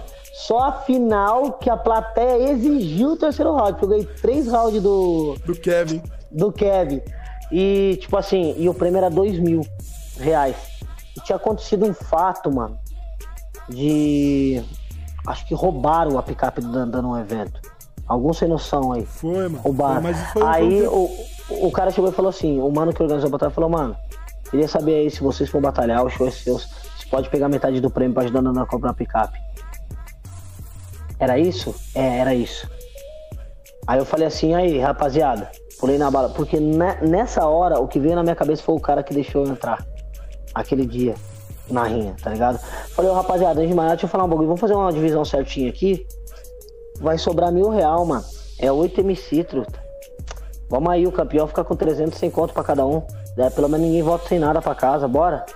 Aí todos os MC que tava quieto falou, não, vamos, vamos. Porque, tipo assim, eu era promessa pra ganhar no bagulho. Então os caras, eu via que eles estavam meio que em choque. Com exceção da Libral. A Libral só ficou em choque depois que batalhou comigo uma vez. É, foi essa é a primeira. Aí os caras falaram, não, vamos, vamos, vamos. Aí depois o Oji, mano, nem tinha lançado, mas eu sabia que era o Oji, né? Aí, tipo, ele me chamou e falou, mano, na hora essa atitude, pá. Eu falei, atitude. Eu falei, Oji, vou falar um bagulho pra você. Não sei nem se foi de coração. Mas eu sei que eu tinha um sonho de batalhar na rinha e graças a esse cara eu entrei. Se eu puder recompensar ele, que seja assim. Então, mesmo se eu não ganhar essa batalha, os mil real da, da picape dele. É, isso é a primeira vez que eu tô contando publicamente. Não chegou nem ao ouvido do Dandan esse bagulho. Mas o Cauã tava na cena para confirmar. Hoje o Spinard tava na fita para confirmar. E se eu não tô enganado, o Sombra tava nesse rolê também. Da CNJ. Outro cara que é sem palavras, né? Cara que é sem palavras. Então, tipo assim, eu, eu tenho para mim que eu pude recompensar ele ter me ajudado a realizar um sonho, que é a primeira batalha que eu fui em São Paulo, que para mim tem grande significado ter sido a rinha, tá ligado? Porque eu sei que dali é o berço dos monstros, é um ato de resistência, a cultura hoje vive graças a aquilo ter existido. É, pelo menos enquanto batalha, a gente fala de batalha. Então, assim, foi o jeito que eu consegui de recompensar esse cara. É, e depois nunca mais soube o. Só no show em cima do palco, nunca mais consegui falar com ele, mas tipo assim, eu fico feliz de ter ajudado ele em algum momento da vida dele, porque ele ajudou muito na minha. Foi, é foda, mano. Esses bagulhos, esses bagulho de batalha é embaçado. A gente conhece essas histórias, a gente vai, vai, que vai, que vai, vai, que vai, que vai, que muito, né, mano? Nossa, ele me fala. Essa, essa live aqui, nós já tomamos duas horas. Mamute, truta. Eu não sou o único tagarela do rap, não, ó. É, mano. O papo de MC é aquele bagulho que vai horas, né, mano? Eu falei pra você, a, a live do, do Max a gente fez duas de três horas. Ah, Porque a gente acabou três horas e a gente não tinha contado a história do freestyle da RG ainda. Então. que, mano, todo MC copiou esse bagulho, mano. Eu vou em qualquer barzinho, eu vou fazer freestyle e falo, mano, dá RG aí que nós aprendemos com o Messi, venha. Eu já falo logo assim. E, e tem uma fita, né, Mamute, é que na realidade é você também. Porque toda vez que nós senta pra trocar ideia, mano, pô, no Face 5, mano, nós sentou na mesa lá, ó, o Neto foi dormir. Aí depois veio o, o menino do Espírito Santo, que, que parece com o Dalcin, qual é o nome dele? O 90. Depois chegou o Fábio Braza. Depois voltou. E nós dois tava lá trocando ideia. Nós fomos embora às 5 da manhã. Você é louco, mano. Não dá, não dá. Aí trazer pra live fica meio forte, né? Mas, mano, é... geralmente a gente faz o programa entre duas e três horas. Então, já que a gente ainda tem mais uma horinha aí, eu queria falar do disco, né, mano? Mas antes de chegar no disco, eu queria que você falasse um pouco do livro, mano. Porque quando você fez, a gente fez o outro podcast, era o lançamento do livro. Nossa, que foi uma maravilha. E Deixa eu até botar o carregador aqui. Ah. A gente falou do livro lá, tipo, quais eram as suas expectativas e tudo mais. E aí, mano, já aproveitar que já tá lançado, já tá na rua há um tempo. Tá Como na que rua. tá sendo isso? Como que tá sendo a, mano, o feedback? a, a, resposta dele chegou onde eu queria chegar, porém muita coisa dele não foi lançada. A gente tem três vídeos de entrevista absurdas contando a história do livro, toda a construção com as três peças importantes que tiveram para a saga. Eu consegui fazer muito poucos físicos, mas consegui vender todos. Presenteei alguns. Inclusive tem um aqui do Mamute aqui em casa, tá aqui. Não esqueci, viu, mano? Tá aqui. É, na realidade, tem uma sequência separada em casa que é as pessoas que eu prometi. Tá guardadinho aqui, bonitinho. Vendi todos que eu pude vender. E eu queria lançar o e-book dele mas eu não consegui tocar esse projeto porque a responsabilidade é de três pessoas, minha do Confector e do Cuca. E a gente não conseguiu se reunir mais. A pandemia dificultou muita coisa, minha faculdade, o, o, os trabalhos do, do Confector como videomaker e do Cuca, porque abriu o feriado e o Cuca trabalha, faz a renda dele com tatuagem de rena, com arte. Então a gente não conseguiu se reunir mais. A gente se reuniu uma vez e foi bastante pro livro sair tá ligado? Foi bastante pro livro sair. Agora, no pé do livro, a gente tá para lançar o e-book para as pessoas que não conseguiram ter o físico ter acesso à história. E esse ano eu pretendo lançar o segundo volume, porque todo mundo que leu o primeiro tá tipo, mano, e aí? O que acontece? Que é uma saga de cinco livros, né, velho? Você deixa o Tubê continuar, as pessoas vão querer saber o que acontece. Né, Nossa, né, e tá muito assim, eu tô muito feliz, mano. E aqui atrás, ó, pra quem não conhece, esse é o meu gato. Ele tá em toda live que eu faço e o nome dele é Tupac. Eu inventei porque eu sou criativo pra inventar nome. Não te faz. e como você está ligado, o sofá tá aqui, ele tá acabando com o sofá, e é de lei. Então, mano, é. Assim, eu acho que foi uma das maiores conquistas da minha vida. Tá ligado? Tipo, minha mãe pode falar pra vizinha que vivia apontando que ia ser ladrão, não, ele é escritor. É legal isso, é bacana engrandece o ego, é, contraria as estatísticas. E acima de tudo, eu sempre gostei de escrever, né, velho? Criar história. Eu sempre fui muito fã de série, de anime, tá ligado? Como eu disse, eu era o faveladinho que trabalhava Lan House, então eu tinha os privilégios. É, putz, Dragon Ball, tá ligado? Hoje em dia já é One Piece, mas é, continua. Pirata Esse bagulho estica, não né, perde. Não fala e... mal do One Piece que não, DJ Edu te caça, hein, mano. Você é louco, mas nunca, nunca, Duna, tem que trocar umas ideias que o bagulho tá pegando, hein? É, e tipo assim, mano, eu lancei o livro, mano. Quando o livro chegou em casa, eu olhei no espelho e falei, caralho, truta, eu lancei um livro, mano. Olha o seu redor, mano, olha a sua história, truta. Você lançou um livro. Para muita gente isso não pode ser nada, mas eu durmo até hoje falando, caralho, truto que eu lancei um livro. E é, mano, muito longe da nossa realidade. Tipo, mano, nunca, velho, nunca. E eu agradeço muito as pessoas que apoiaram, mas principalmente a Silmara Rett, que ela lançou um livro e morava duas ruas de casa. Aí eu falei, puta, é possível, mano. Alguém que vem de onde eu venho lançar um livro. Eu vou lançar. Eu lancei esse livro escrevendo durante Eu tinha toda a ideia, mas eu botei no Word no celular, voltando das 6 às 7 e meia, que era o horário que eu fazia do ônibus.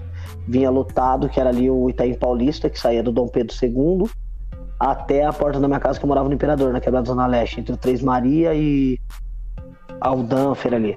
Aí eu vinha essa uma hora e meia no busão, sentado, porque, tipo assim, quando o ônibus tá lotado, tem um esquema que você vai na última porta, que não abre pro lado, você senta ali, na escadinha. E eu, pum. E aí eu tirava a mochila, colocava, porque ali é a parte do motor, pra não queimar a bunda, tá ligado? Aí ficava, mano. Então tem até uma foto que a minha esposa tirou do Instagram, que a gente botava junto do serviço. E tenho orgulho de você e pai, postou, eu tava escrevendo o livro na hora. E assim eu escrevi o primeiro. Aí o segundo já foi no computador, que já tá pronto. O terceiro eu já comecei. Só falta é tempo. Isso. É o corre, né, mano? Mas esse Tem bagulho é aquele bagulho que, mano, só quem viveu o horário de pico na grande cidade sabe onde é o motor do busão, né? É isso mesmo. cabe uma rima boa aí, mano. Cabe uma rima boa aí. E, tipo, mano, o livro pra mim foi. É um filho, Mamute. E eu sou. Mano, eu sinto muito orgulho desse livro. Já plantou eu... uma árvore? Não, isso eu já tinha feito muito tempo. Porque Agora quando eu era mais filho, né, novo né, em Lorena, eu ficava na briga de menor. É, só falta o filho. Só falta de... Mas é o seguinte, mano, eu sou louco pra ser pai, mas eu casei com uma mulher cabeça, né? Então mas eu, na realidade, eu não queria, eu não queria ter filho, tipo, engravidando a minha esposa. Meio estranho isso, né? É porque eu tenho pânico de grávida, velho. Eu vejo uma mulher grávida, eu acho que ela vai quebrar, tá ligado? Aí eu vejo. Mano, eu sou fissurado em série tipo Dr. House. Aí você vê umas grávidas morrendo, mano, você começa a chapar. Aí eu quero adotar. Eu sempre tive o sonho de adotar. É eu sempre também. tive o sonho de adotar. Tá ligado? Eu acho que. Mas assim, se a Manuela quiser engravidar, vou fazer o quê? É muita oração e fé, mas É isso. Mas eu Enrola pretendo. plástico bolha. É. Bom, mas independente disso aí, eu vou adotar. Se eu conseguir alcançar a condição que eu quero, se, eu, se ela engravidando ou não, isso é uma coisa que a gente tem junto, tá ligado? De, de querer adotar uma criança. Acho que é um. Não só pelo ato, mas vai fazer muita diferença. Entendeu, mano? Faça uma bondade por dia, porque segundo a gente escuta, todo homem é culpado do bem que não fez, né? Então. Tá ligado? Vamos diminuir mano, essa culpa. Antes de a gente falar do disco, eu queria que você falasse aí, tá fazendo faculdade, tá lançando livro, intelectual, garela. É, todo pá, né? Dá pra meter um louco na internet. É, não, então, eu tô cursando serviços judiciais. Primeiro porque é, quando você ganha a estrutura do jogo, você entende que a classe baixa, ela primeiro aprende suas obrigações para depois seus direitos. Enquanto a classe alta primeiro aprende seus direitos, depois a obrigação. E ao meu ver, qualquer quebrada que eu vou, qualquer ideia que eu troco, para qualquer tipo de revolucionário que eu encontro, eu ainda acho que a única arma efetiva que a gente tem para lutar contra esse sistema opressor é a educação. E truta, é foda você chegar numa quebrada e o moleque de 10 anos olhar na sua cara e falar: aí tio, eu vou largar o crime para fazer o quê? Aí você fala, mano, trampar. Ele fala o quê? Capinar a casa do boy por 30 real? Entendeu? Tipo, mano, é. E se trocar ideia com esses moleque, você toma umas oreadas bravas se você não souber o que você for falar. Uma vez, mano, então, tipo eu escutei assim, a história hum. de uma professora que ela tava dando aquela lição de moral dentro da sala de aula, né? Mas, gente, vocês têm que estudar pra ser o que vocês querem ser da vida. E aí o moleque levantou a mão e falou, mas professor, eu já sou o que eu quero ser da vida. Ela falou, o que você é? Aí falou, ah, eu sou o traficante que fornece pra escola. ela virou e falou, você é um otário. Porque se você estudar, você pode ser o Fernandinho Beiramar. que a proposta com o projeto dando livro nas quebradas, né? Caralho, ela mitou na resposta, hein, mano? Ela mitou na resposta. Mano, mas é, é fora, tipo assim, eu falo pros moleques que estuda. E os caras falam, você tá estudando? E eu não tinha uma faculdade, tá ligado? E é bom, mano, porque meu sonho é que a quebrada dentro da faculdade, mas caralho, Tá fácil desejar pros outros você não fazer uma pra, pra né, provar o contrário. Isso aí eu me espelhei, me espelhei no, no, no, Cascão, no bagulho que ele fala, mano, eu faço direito, eu sou nocivo pro sistema. Você é pobre. Você fazendo faculdade, você é nocivo pro sistema. É, não é que é fácil, mas eu tive todas as oportunidades de pegar a peça e tocar, e tocar o terror. Só que, mano, não dá. Já tem muita gente fazendo isso e eu tô vendo que não dá certo. Agora, eu dentro de uma faculdade, ó, eu tava voltando, eu tava trabalhando, quando eu tava em São Paulo, Tava descarregando o caminhão de cimento, truta. Eu voltando sujo de cimento, mano. Os caras estavam tomando um enquadro bem no Imperador. Eu falei, mano, os caras não vai me parar, né, truta? Eu sujo, mano. E tava os dois motos. Mano, esse dia nós, eu achei que ia apanhar por causa da risada.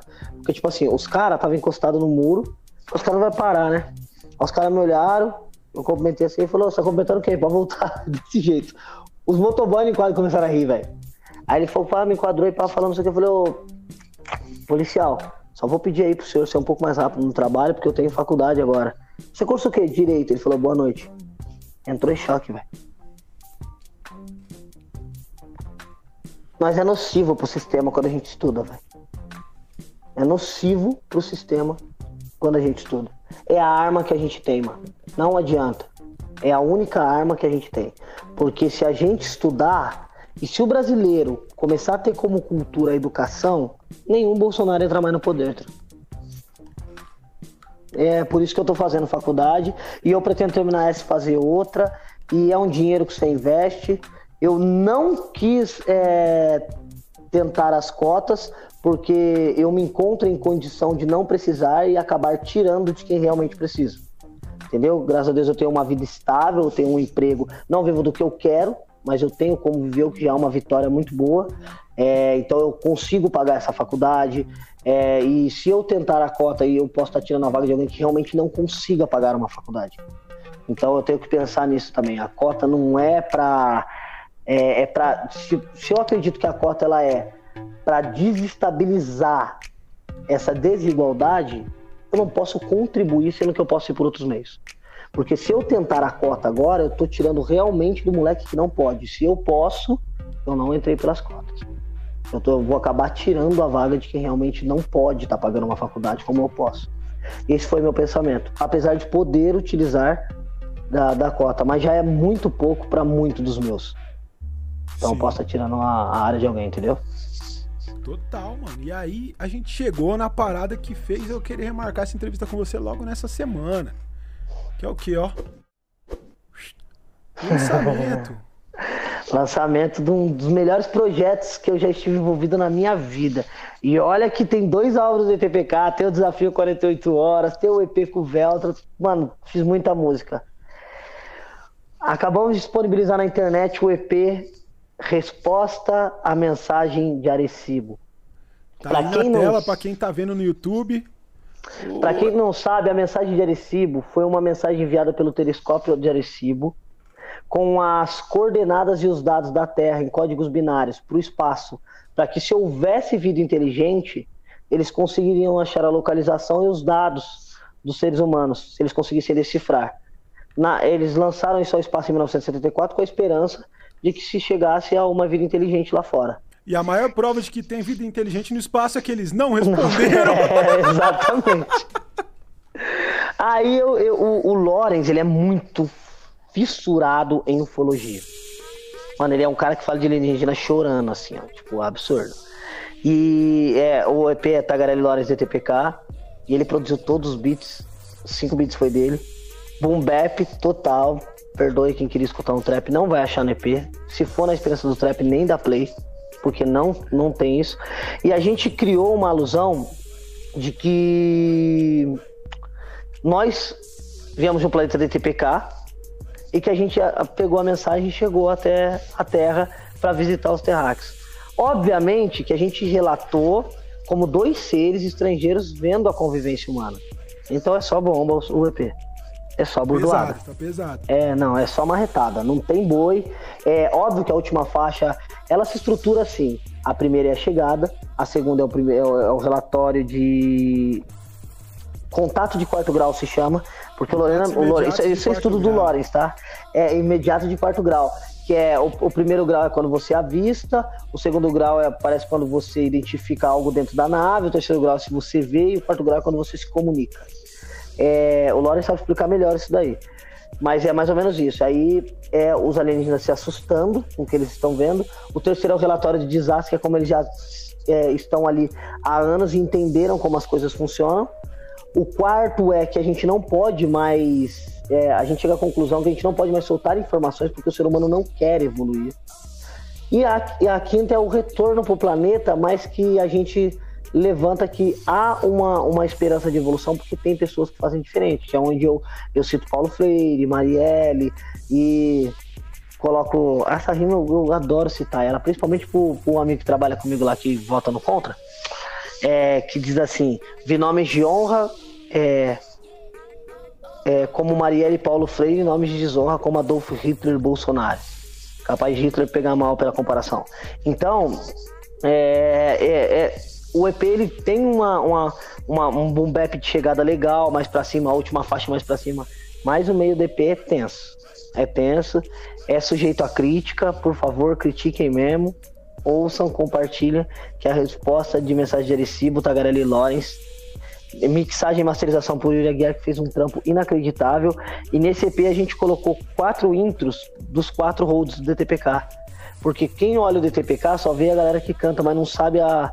São 11 integrantes do DTPK. Né, os sete que cantam, mais quatro na estrutura, que são importantíssimos para que o DTPK exista. E às vezes eles não conseguem aparecer. Então a gente colocou os quatro como se eles fossem alguém lá do planeta mandando, é, pegando os relatórios e dando as coordenadas da missão pra gente. Então toda faixa, as quatro primeiras faixas tem a voz dos quatro integrantes, que é a Luara, o Pedro, o Rony e a digníssima, maravilhosa deusa mais bonita de todos que tá assistindo a live, minha esposa Manuela.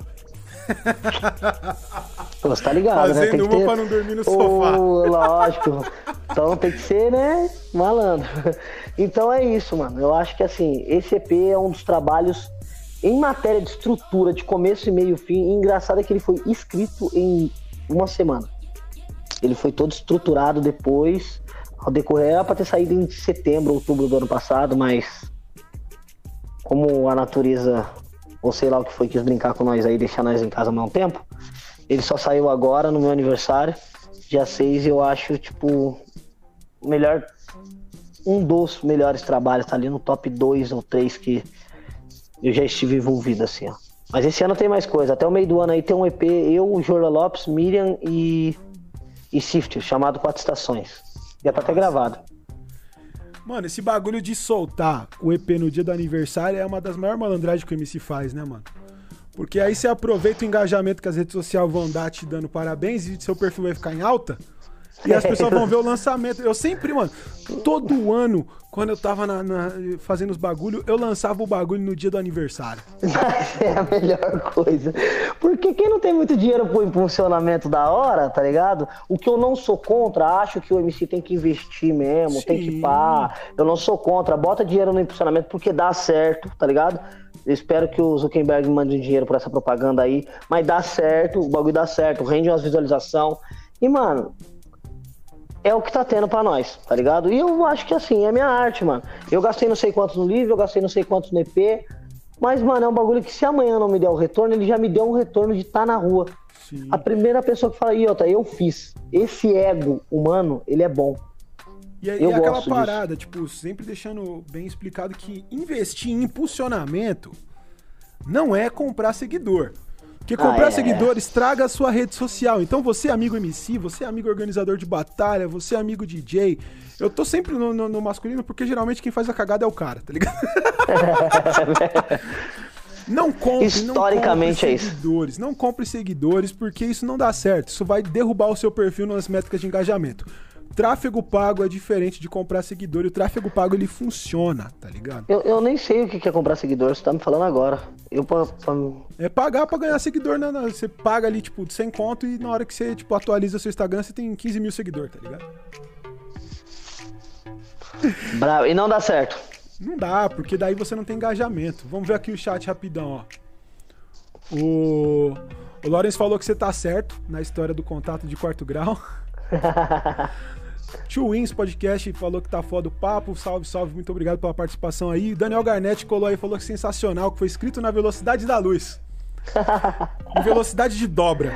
Garnett, ó, o ídolo, mano. Os ídolos estão aí. Nossa, que top, mano. Garnett, e... ó, só, só uma coisa rapidão. Nós precisamos fazer um som junto, hein, parceiro? É isso. Ah, falar em som junto, nós precisamos fazer um som junto. A próxima pergunta é a do DJ do França que perguntou: e aquele remix lá? Vai deixar nós fazer nunca? Mano, vamos bater. Nossa, vamos bater no DM, velho. Vamos bater no DJ DM, mano. Ô, posso falar um bagulho? Mano, o DJ do França. Truta, é o seguinte, às vezes o DJ do França me pede para cobrar uns bagulho e eu vou lá e eu cobro. Só que eu sou o cara que ele esquece que eu cobrei o bagulho. Então, tipo, eu sou muito, mano, eu não fumo maconha, juro por Deus, truta. Eu não fumo maconha, que se eu fumar eu vou esquecer quem sou eu. Tipo assim, mano, o depois da live, manda uma mensagem aí, mano. Nós vai ligar lá. O mano tinha até separado, esperou até uma resposta minha lá e nós vamos fazer esse remix. Que esse som ficou, mano, muito foda. O Mamute mandou uma rima lá, velho. O que diferencia. A cor da pele o... é o que difere é o Loki do Renan da Penha. Ave Maria. Esse som eu tenho no meu celular, eu escuto. E, em matéria assim, de swing é a melhor, a melhor faixa do álbum. E esse álbum meu aí eu gosto muito. Eu gosto muito. Esse álbum ficou bom pra caralho também, mano. Eu gosto muito. Eu escuto da primeira à última, eu gosto muito. Tem a participação da minha mãe, velho. Então, tipo assim, é o, é o álbum que eu gosto muito desse álbum, Anonimato. E eu pretendo lançar uma versão, uma segunda versão dele lá. Nossa. Ô Mamute, nós temos que se reunir e fazer um 48 horas de novo, hein, mano? Mano, nós estamos querendo voltar, né? Que esse bagulho de pandemia fica foda juntar um monte de gente no mesmo lugar, né, mano? Pô, mas três MC e um produtor, filho. É. Bem cuidado com os amigos. Não tem mais estúdio, né?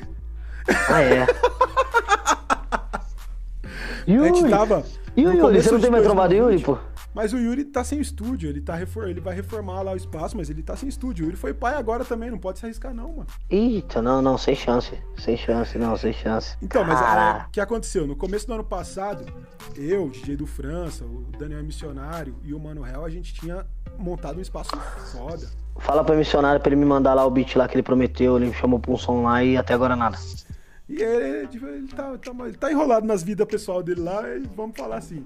o... E aí, mano, na hora que chegou a pandemia, nós não conseguimos manter, né? Porque não podia abrir, não podia gravar, eu perdi o emprego. Putz. Aí, Tudo dando certo. Fomos lá, entregamos o estúdio de volta, né? Aí a gente tá, nem eu montei um home studio no meu quarto agora. Isso aqui, ó, é um chroma key. Atrás disso daqui tem os, os pesos que eu uso para treinar. Aqui do lado da minha cama. Acho que é, é aí que o, que o mundo acabou, enquanto você começou a ficar fitness. Vamos, repara pra você ver, tu tá errado isso aí, eu já falei pra você, mano. Começou a dar tudo errado quando o Criolo deixou de ser doido e o Rael deixou de ser da rima e destruiu o Pentágono. Verdade, mano. Verdade, velho. Que fita. Mas, ô, e você tem um homem na sua casa. Então nós vamos ter que fazer esse desafio 40 horas lá em Ubatuba lá, mano. Tem um parceiro que me deu um salve agora, o Gabriel Velta, salve meu parceiro que ele montou o estúdio lá, dá pra gente fazer alguma coisa. Bora, bora pensar. De repente pra Ubatuba, vamos fazer fora. alguma coisa. Nós mete o louco lá, Mamute, porque o Mamute é dos meus, nós chega lá no estúdio, nós escrevemos CD na hora, pô, aí é da hora. Esse EP, mano, eu escrevi, tipo, mano, eu gosto disso. O EP com o Swift agora, eu fui pra, na casa dele no sábado de manhã, no sábado à noite a gente tava com as cinco faixas gravadas. Escrevi na hora, tudo. Só uma faixa que horas, não. Mano. mas, mano, voltando ao foco aqui da, da, desse novo aí que vocês lançaram. Tem clipe no planejamento? Mano, o, o, problema do Não, tem, tem. Mas o problema do clipe é que se você fizer o primeiro de um CD história, você vai ter que fazer os cinco, tá ligado?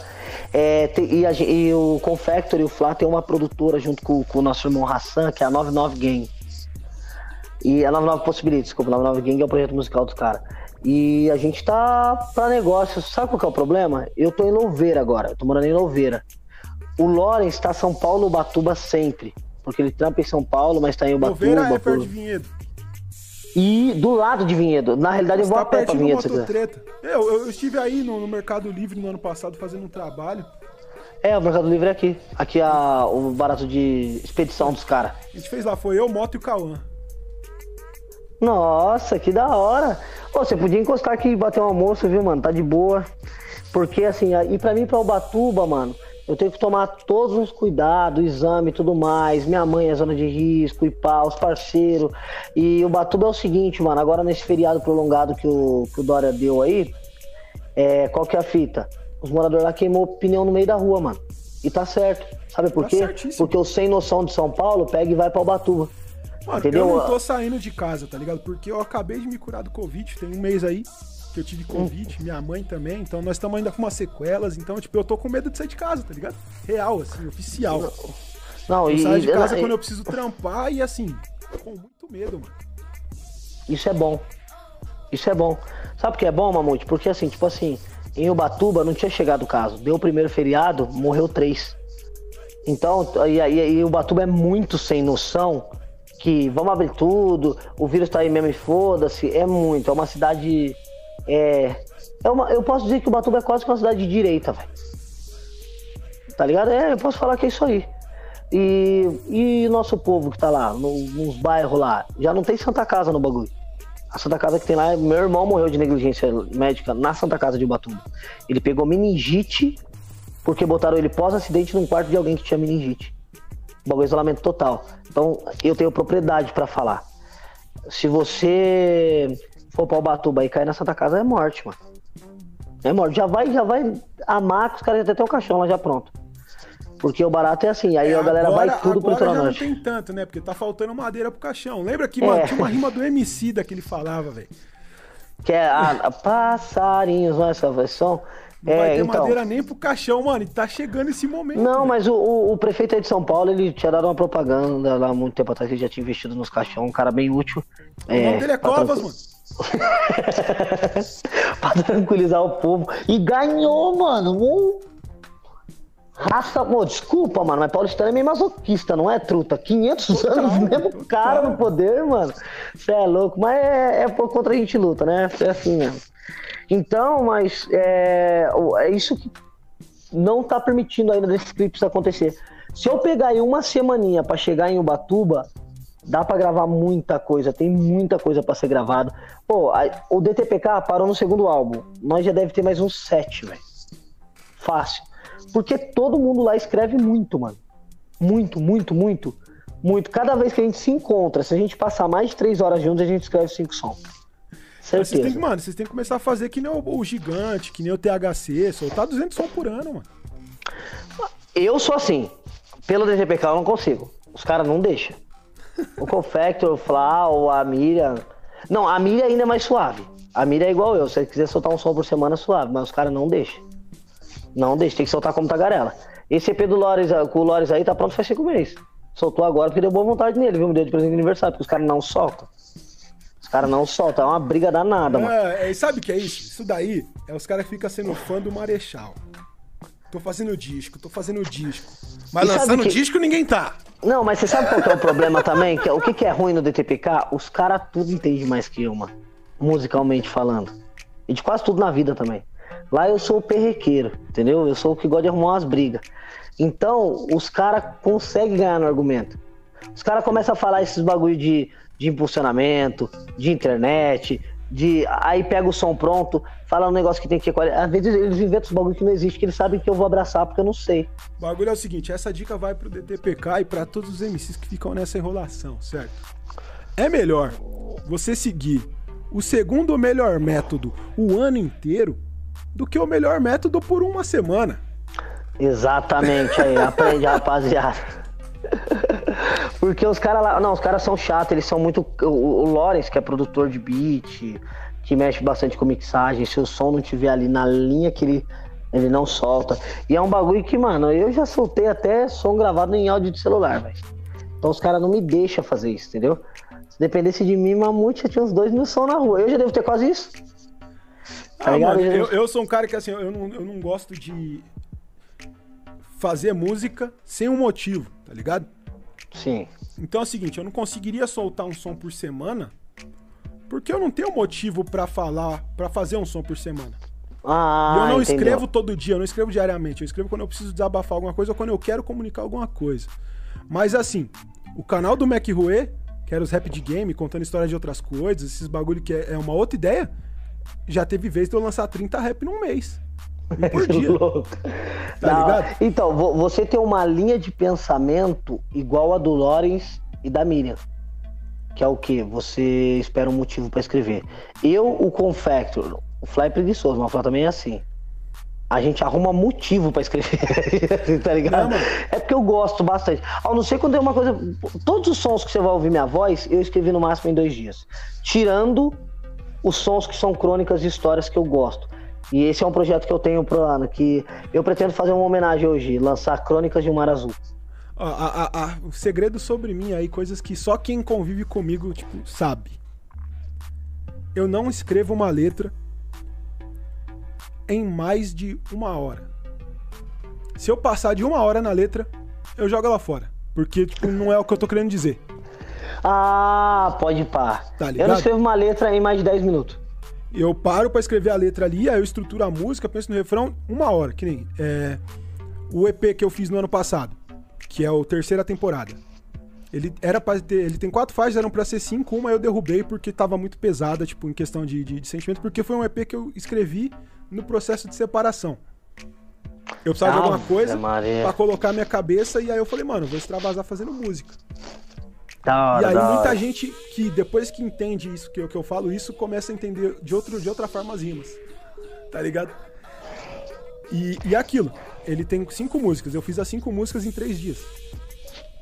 Caralho. Só que eu demorei três meses para lançar, porque daí eu fiquei nessa de tipo, estudar tipo, o que, que eu tava dizendo, o que, que eu tava querendo dizer, tipo, mas ele saiu. É, na semana passada, eu acordei. Na semana passada não, foi três dias atrás. Eu acordei e pensei, porra, meu aniversário tá chegando, eu podia lançar alguma coisa no meu aniversário. Meio que desabafando, né, por esse ano, que a gente já passou de novo, segundo aniversário que eu vou passar trancado no quarto. Dois. Aí eu entrei na internet, o Lucas Beatmaker, que faz aniversário no mesmo dia que eu, que foi quem produziu o EP do ano passado, falou, mano, a gente podia lançar um bagulho no nosso aniversário, né? Aí eu fui lá e expliquei a ideia que eu tinha pra ele. Ele falou, ah, gostei da ideia. No tempo que ele respondeu, eu gostei da ideia, eu já tinha ido no catálogo dele, pego um beat, escrito um refrão, mandei e gravado o refrão, a guia do refrão aqui, e mandei a guia do refrão pra ele e falei, esse beat tá, tá, tá disponível? Ele falou, agora não tá mais, usa aí. aí eu fui lá, isso era, mano, 9h15 da noite. Era 11 horas da noite, eu já tinha passado a guia fechada para ele, a guia pro Du, pra, pra Tati, que é minha sócia. Já tinha passado a guia para todo mundo, que ela já tava pronta, tipo, numa pré-mix da guia, tipo, do, da letra escrita e a guia gravada, tá ligado? Nossa, E é geralmente louco. assim que eu, eu, eu, escrevo gravando. Tipo, toda vez que eu vou escrever, é o bloco de notas e o microfone. Mamute, nós temos que trombar, tirar um dia pra fazer isso aí, mano. É massa, mano. É muito bom, mano. É aquele, é aquele bagulho do, do 48 horas. Eu sempre funciono daquela forma, tá ligado? Não, é, eu também, velho. Eu, ó, eu, eu vindo pra cá, eu, eu escrevi uns versos. Porque eu tenho uma vontade de escrever poesia. Poesia, tipo slam.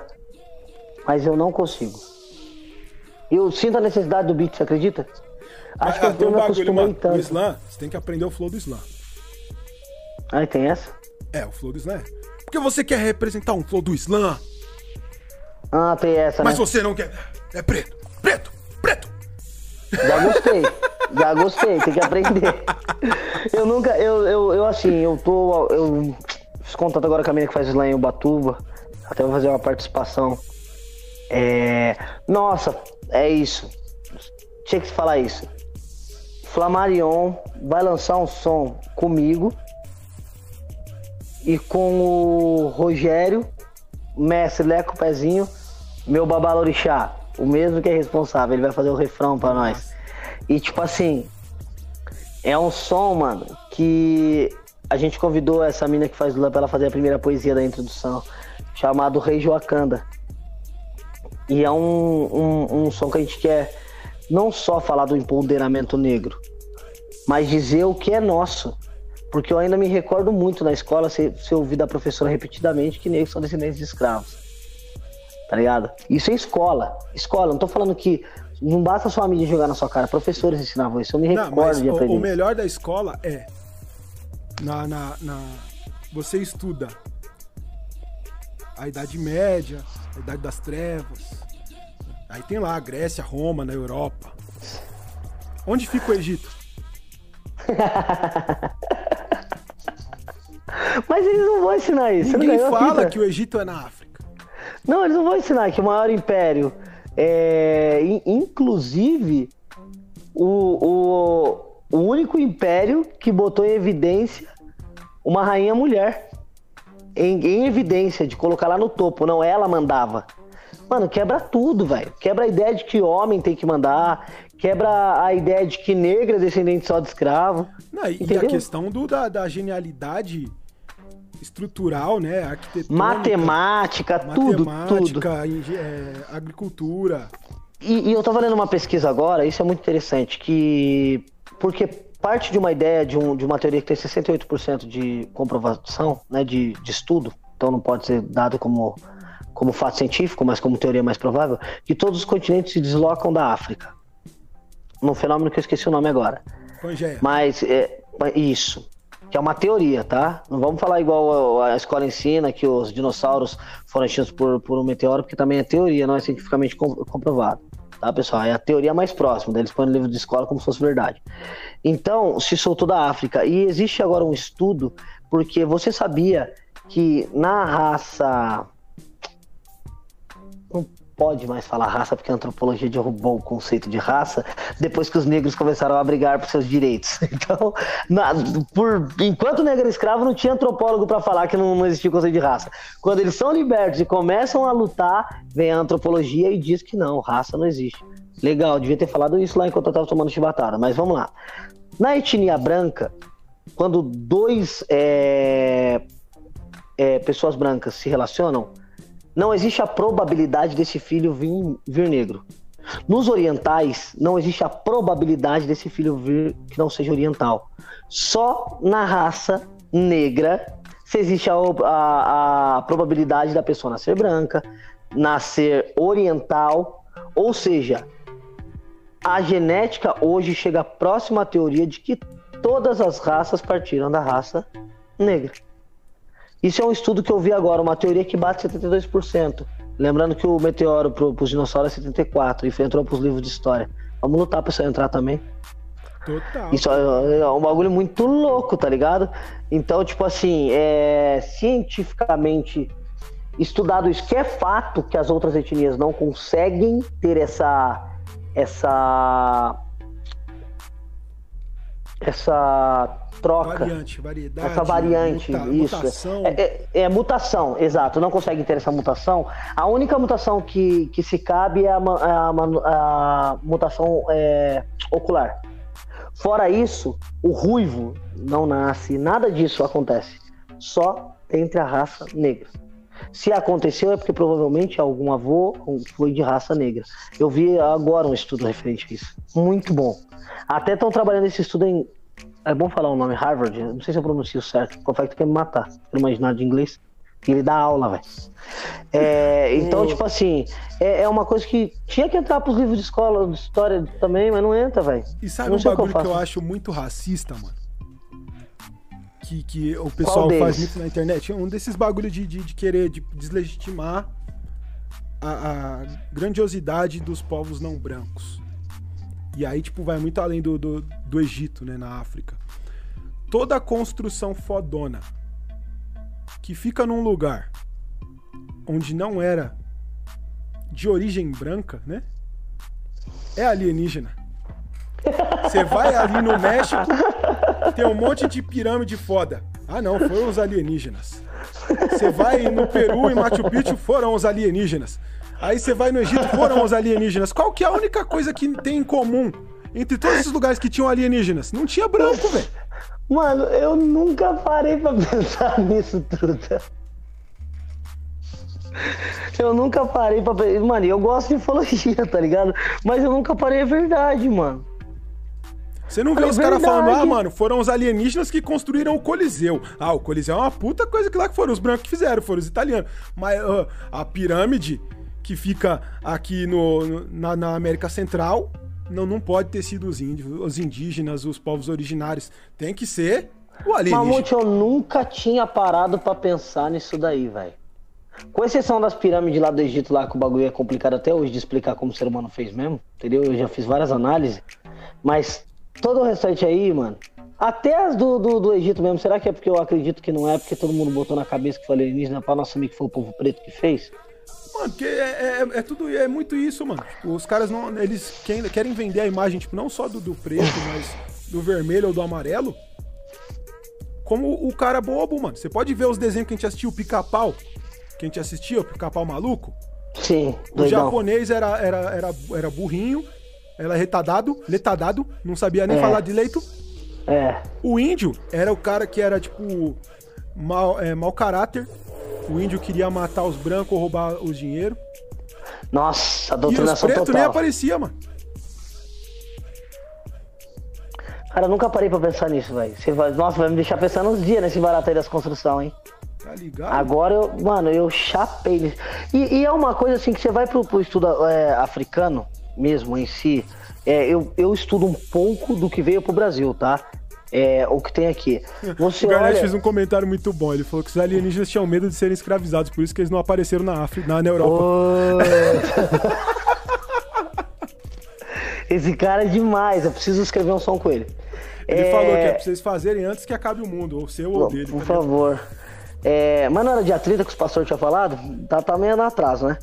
É, a fita é o seguinte: eu, eu ouvi o, o, os pessoa, algumas pessoas falando sobre o quesito religioso, por exemplo, dos africanos. Tem uma coisa muito interessante do povo africano Nagô, que é o povo Yorubá, o povo que cultua os orixás.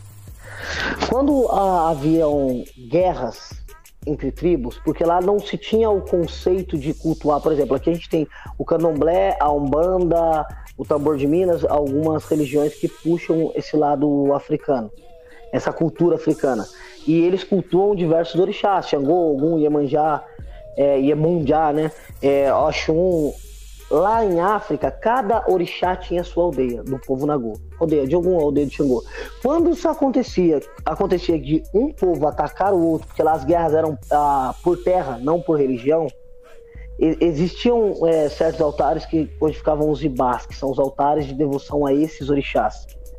Se a aldeia de Ogum aniquilasse, ganhasse a luta pela terra, elas deixavam um sacerdote vivo, para que o sacerdote fosse lá e ele desmanchasse com autorização o ibá do respectivo santo da tribo. Sabe por quê? Porque eles entendiam que a guerra era humana, não contra a divindade. Moral da história, não tá na nossa raiz matar os outros por causa da religião. Enquanto o povo nagou e, e, aí, o pessoal, quando a gente vai falar, não sei o que, eu vi uma publicação no Face, você deve ter visto, obviamente, que tá numa, numa uma questão, numa prova, que tá o símbolo do nazismo e a cruz. Ele fala: um representa uma instituição que dizimou e matou milhares de pessoas por um pensamento diferente. O outro é o símbolo do nazismo. Eu achei aquilo fantástico, tá ligado? A outra fala: ah, vocês falam muito muito mal do cristianismo. Eu sou cristão, tá? Eu acredito na, na de fato no, no, no, ser místico Jesus, acredito no ser histórico, porque não tem como existir um e o outro. Obviamente acredito. É, não é contra isso, a gente é contra a instituição e a passagem de pano que existe sobre o que foi feito. Enquanto o pessoal se preocupa muito com ritos africanos, esquecem realmente do que aconteceu na história religiosa do país e do mundo. É, quando você pega para falar, eu vi uma, uma entrevista daquela menina Camp, uma menina que, que ela é uma, é, uma, é uma vereadora ou deputada que ela vive para atacar o feminismo. Uma ruiva, Campanelli, sei lá. Ela, ela fez uma questão pro, pro, pro Rafinha e falou: Eu quero que você me fale uma religião que ensine a ser mais humana do que o cristianismo. Por qualquer outra. Eu não falaria isso, mas. Legal. Porque, mano, se mano, a gente parar pra pensar. Cristianismo. Você falou, hum. falou essa questão dos povos em África sobre deixar o sacerdote vivo. Mas, mano, até aí, até o pessoal lá da Grécia, de Roma, respeitava os templos dos deuses porque tinha esse temor pelos deuses e tudo mais. Tipo, ficava ali só no campo humano. Quem foi que saiu fazendo cruzada, matando todo mundo para expandir uma religião? Obviamente. Teve mais, Mamute. É que essa é evidência aqui no Ocidente. Teve outras. Os romanos fizeram isso com os gregos. É por isso que a gente chama o Cupido de Cupido e não de Eros. Hum. Então os romanos fizeram isso também. Mas na realidade o cristianismo nasce com Constantino, que não era cristão. Sim. Que foi o cara que decidiu qual seria a Bíblia e era analfabeto. E pegou e ressignificou todos os é, feriados, né? Exatamente. É o que eu falo. Ah, você não gosta de Jesus? Não, tenho nada. O personagem da Bíblia, mesmo que eu não acredite, o personagem é fantástico. É uma coisa você falar que eu não gosto de Naruto. Tá ligado? Não, Naruto é demais. Entendeu? Mas assim, óbvio que eu acredito, tá? Tô dando um exemplo de quem não acredita. O personagem, ele é a Bíblia é legal. O, o Jesus, ele tentou salvar, se todo mundo seguisse o que ele segue. O que o cristianismo e as religiões adotam são outra coisa são é, ideias políticas criadas em Constantino que devastaram, que inclusive até menos de dois séculos atrás o negro não tinha alma pros caras. Por causa de uma maldição do filho de Noé, uma, uma linha teológica que quem defendia isso era o Feliciano, depois pulou fora, né? Então, tipo assim, vocês usaram uma coisa que em princípio era para ser pura e boa, que na realidade não tem como você pegar as atitudes que Jesus tomou, porque Jesus em momento nenhum na Bíblia ele fala, ele, ele coloca que a mulher é menos que o homem. Ele não fala em templo. Ele não fala em nada do que essa galera prega hoje. Na realidade, se existiu, ele foi morto justamente por ser contra esse tipo de prática. Aí o povo fala, bandido bom é bandido morto, mano. Eu vejo os romanos metendo flecha nele lá. Na. É a mesma coisa, velho. E ainda com a capacidade de falar Deus acima de todos, mano. Tipo, mano, é, é um bagulho. Das duas, uma. Essas pessoas realmente, elas são o meio religioso, em que você escuta um sacerdote que leu aquilo que ele quer te pregar, você não pega e não abre e lê. Porque se você, Mamute, que é ateu, lê aquele personagem, não tem como você não gostar daquele personagem. Sim. Você vai gostar. Né? Ele é um cara da hora. Pô, que não, personagem mano, e, legal. E às vezes até o cara ouvindo ali o sacerdote Exatamente. Ignora, porque é o que vende o resto da parada. Tipo, eu, tive, eu tive a sorte de conhecer bons cristãos, boas, bo, bo, boas cristãs, né? É, e gosto muito, inclusive, do, do pastor do, do Ed, do, do Ed Renekiewicz, né? Que é, inclusive, pai do Kivitz, que canta os rap e tal. E, mano, eu ouvia, tipo, as pregações dele geralmente quando minha, minha, minha ex ou minha ex-sogra estavam vendo no, no culto na, na, no YouTube, que eles também transmitiam, e falava, caralho, tá certo. Aí eu vi as postagens de algumas pessoas da igreja e falava, caralho, elas são surdas. Tá Mas é, tem um outro pastor muito bom chamado Caio Fábio. Ele é muito bom. Ele é demonizado pelos outros pastores. Porque é óbvio que eu não concordo com 100% do que ele pensa, mas é tipo assim, ele foi no Danilo Gentili, tem uma entrevista do Danilo Gentili fala, se Jesus voltasse, como ele veria esse, esse monte de gay? E essa foi a pergunta do Danilo Gentili. Ele respondeu como ele, como ele viu na época dele. O quê? O que, que ele faria? Pô, o que ele fez na época dele. Aí o Danilo perguntou o que, que ele fez na época dele. Nada. Nada, porque não tá na pauta, nunca teve, ele nunca nem. Tá é, na realidade ele falou, venha que eu te ajudo. Ele falou, mano, isso aí é uma pauta que a sociedade torna como moral, não tem nada a ver com religião. E se você olhar em todos os aspectos religiosos de alguma forma, é porque tinha uma página no Facebook chamada, sabe como? Espartanos Héteros 2.0. Mano, espartano hétero em qual mente os caras assistiram 300, viram aquele amor absurdo do rei com a rainha e acharam que era aquilo.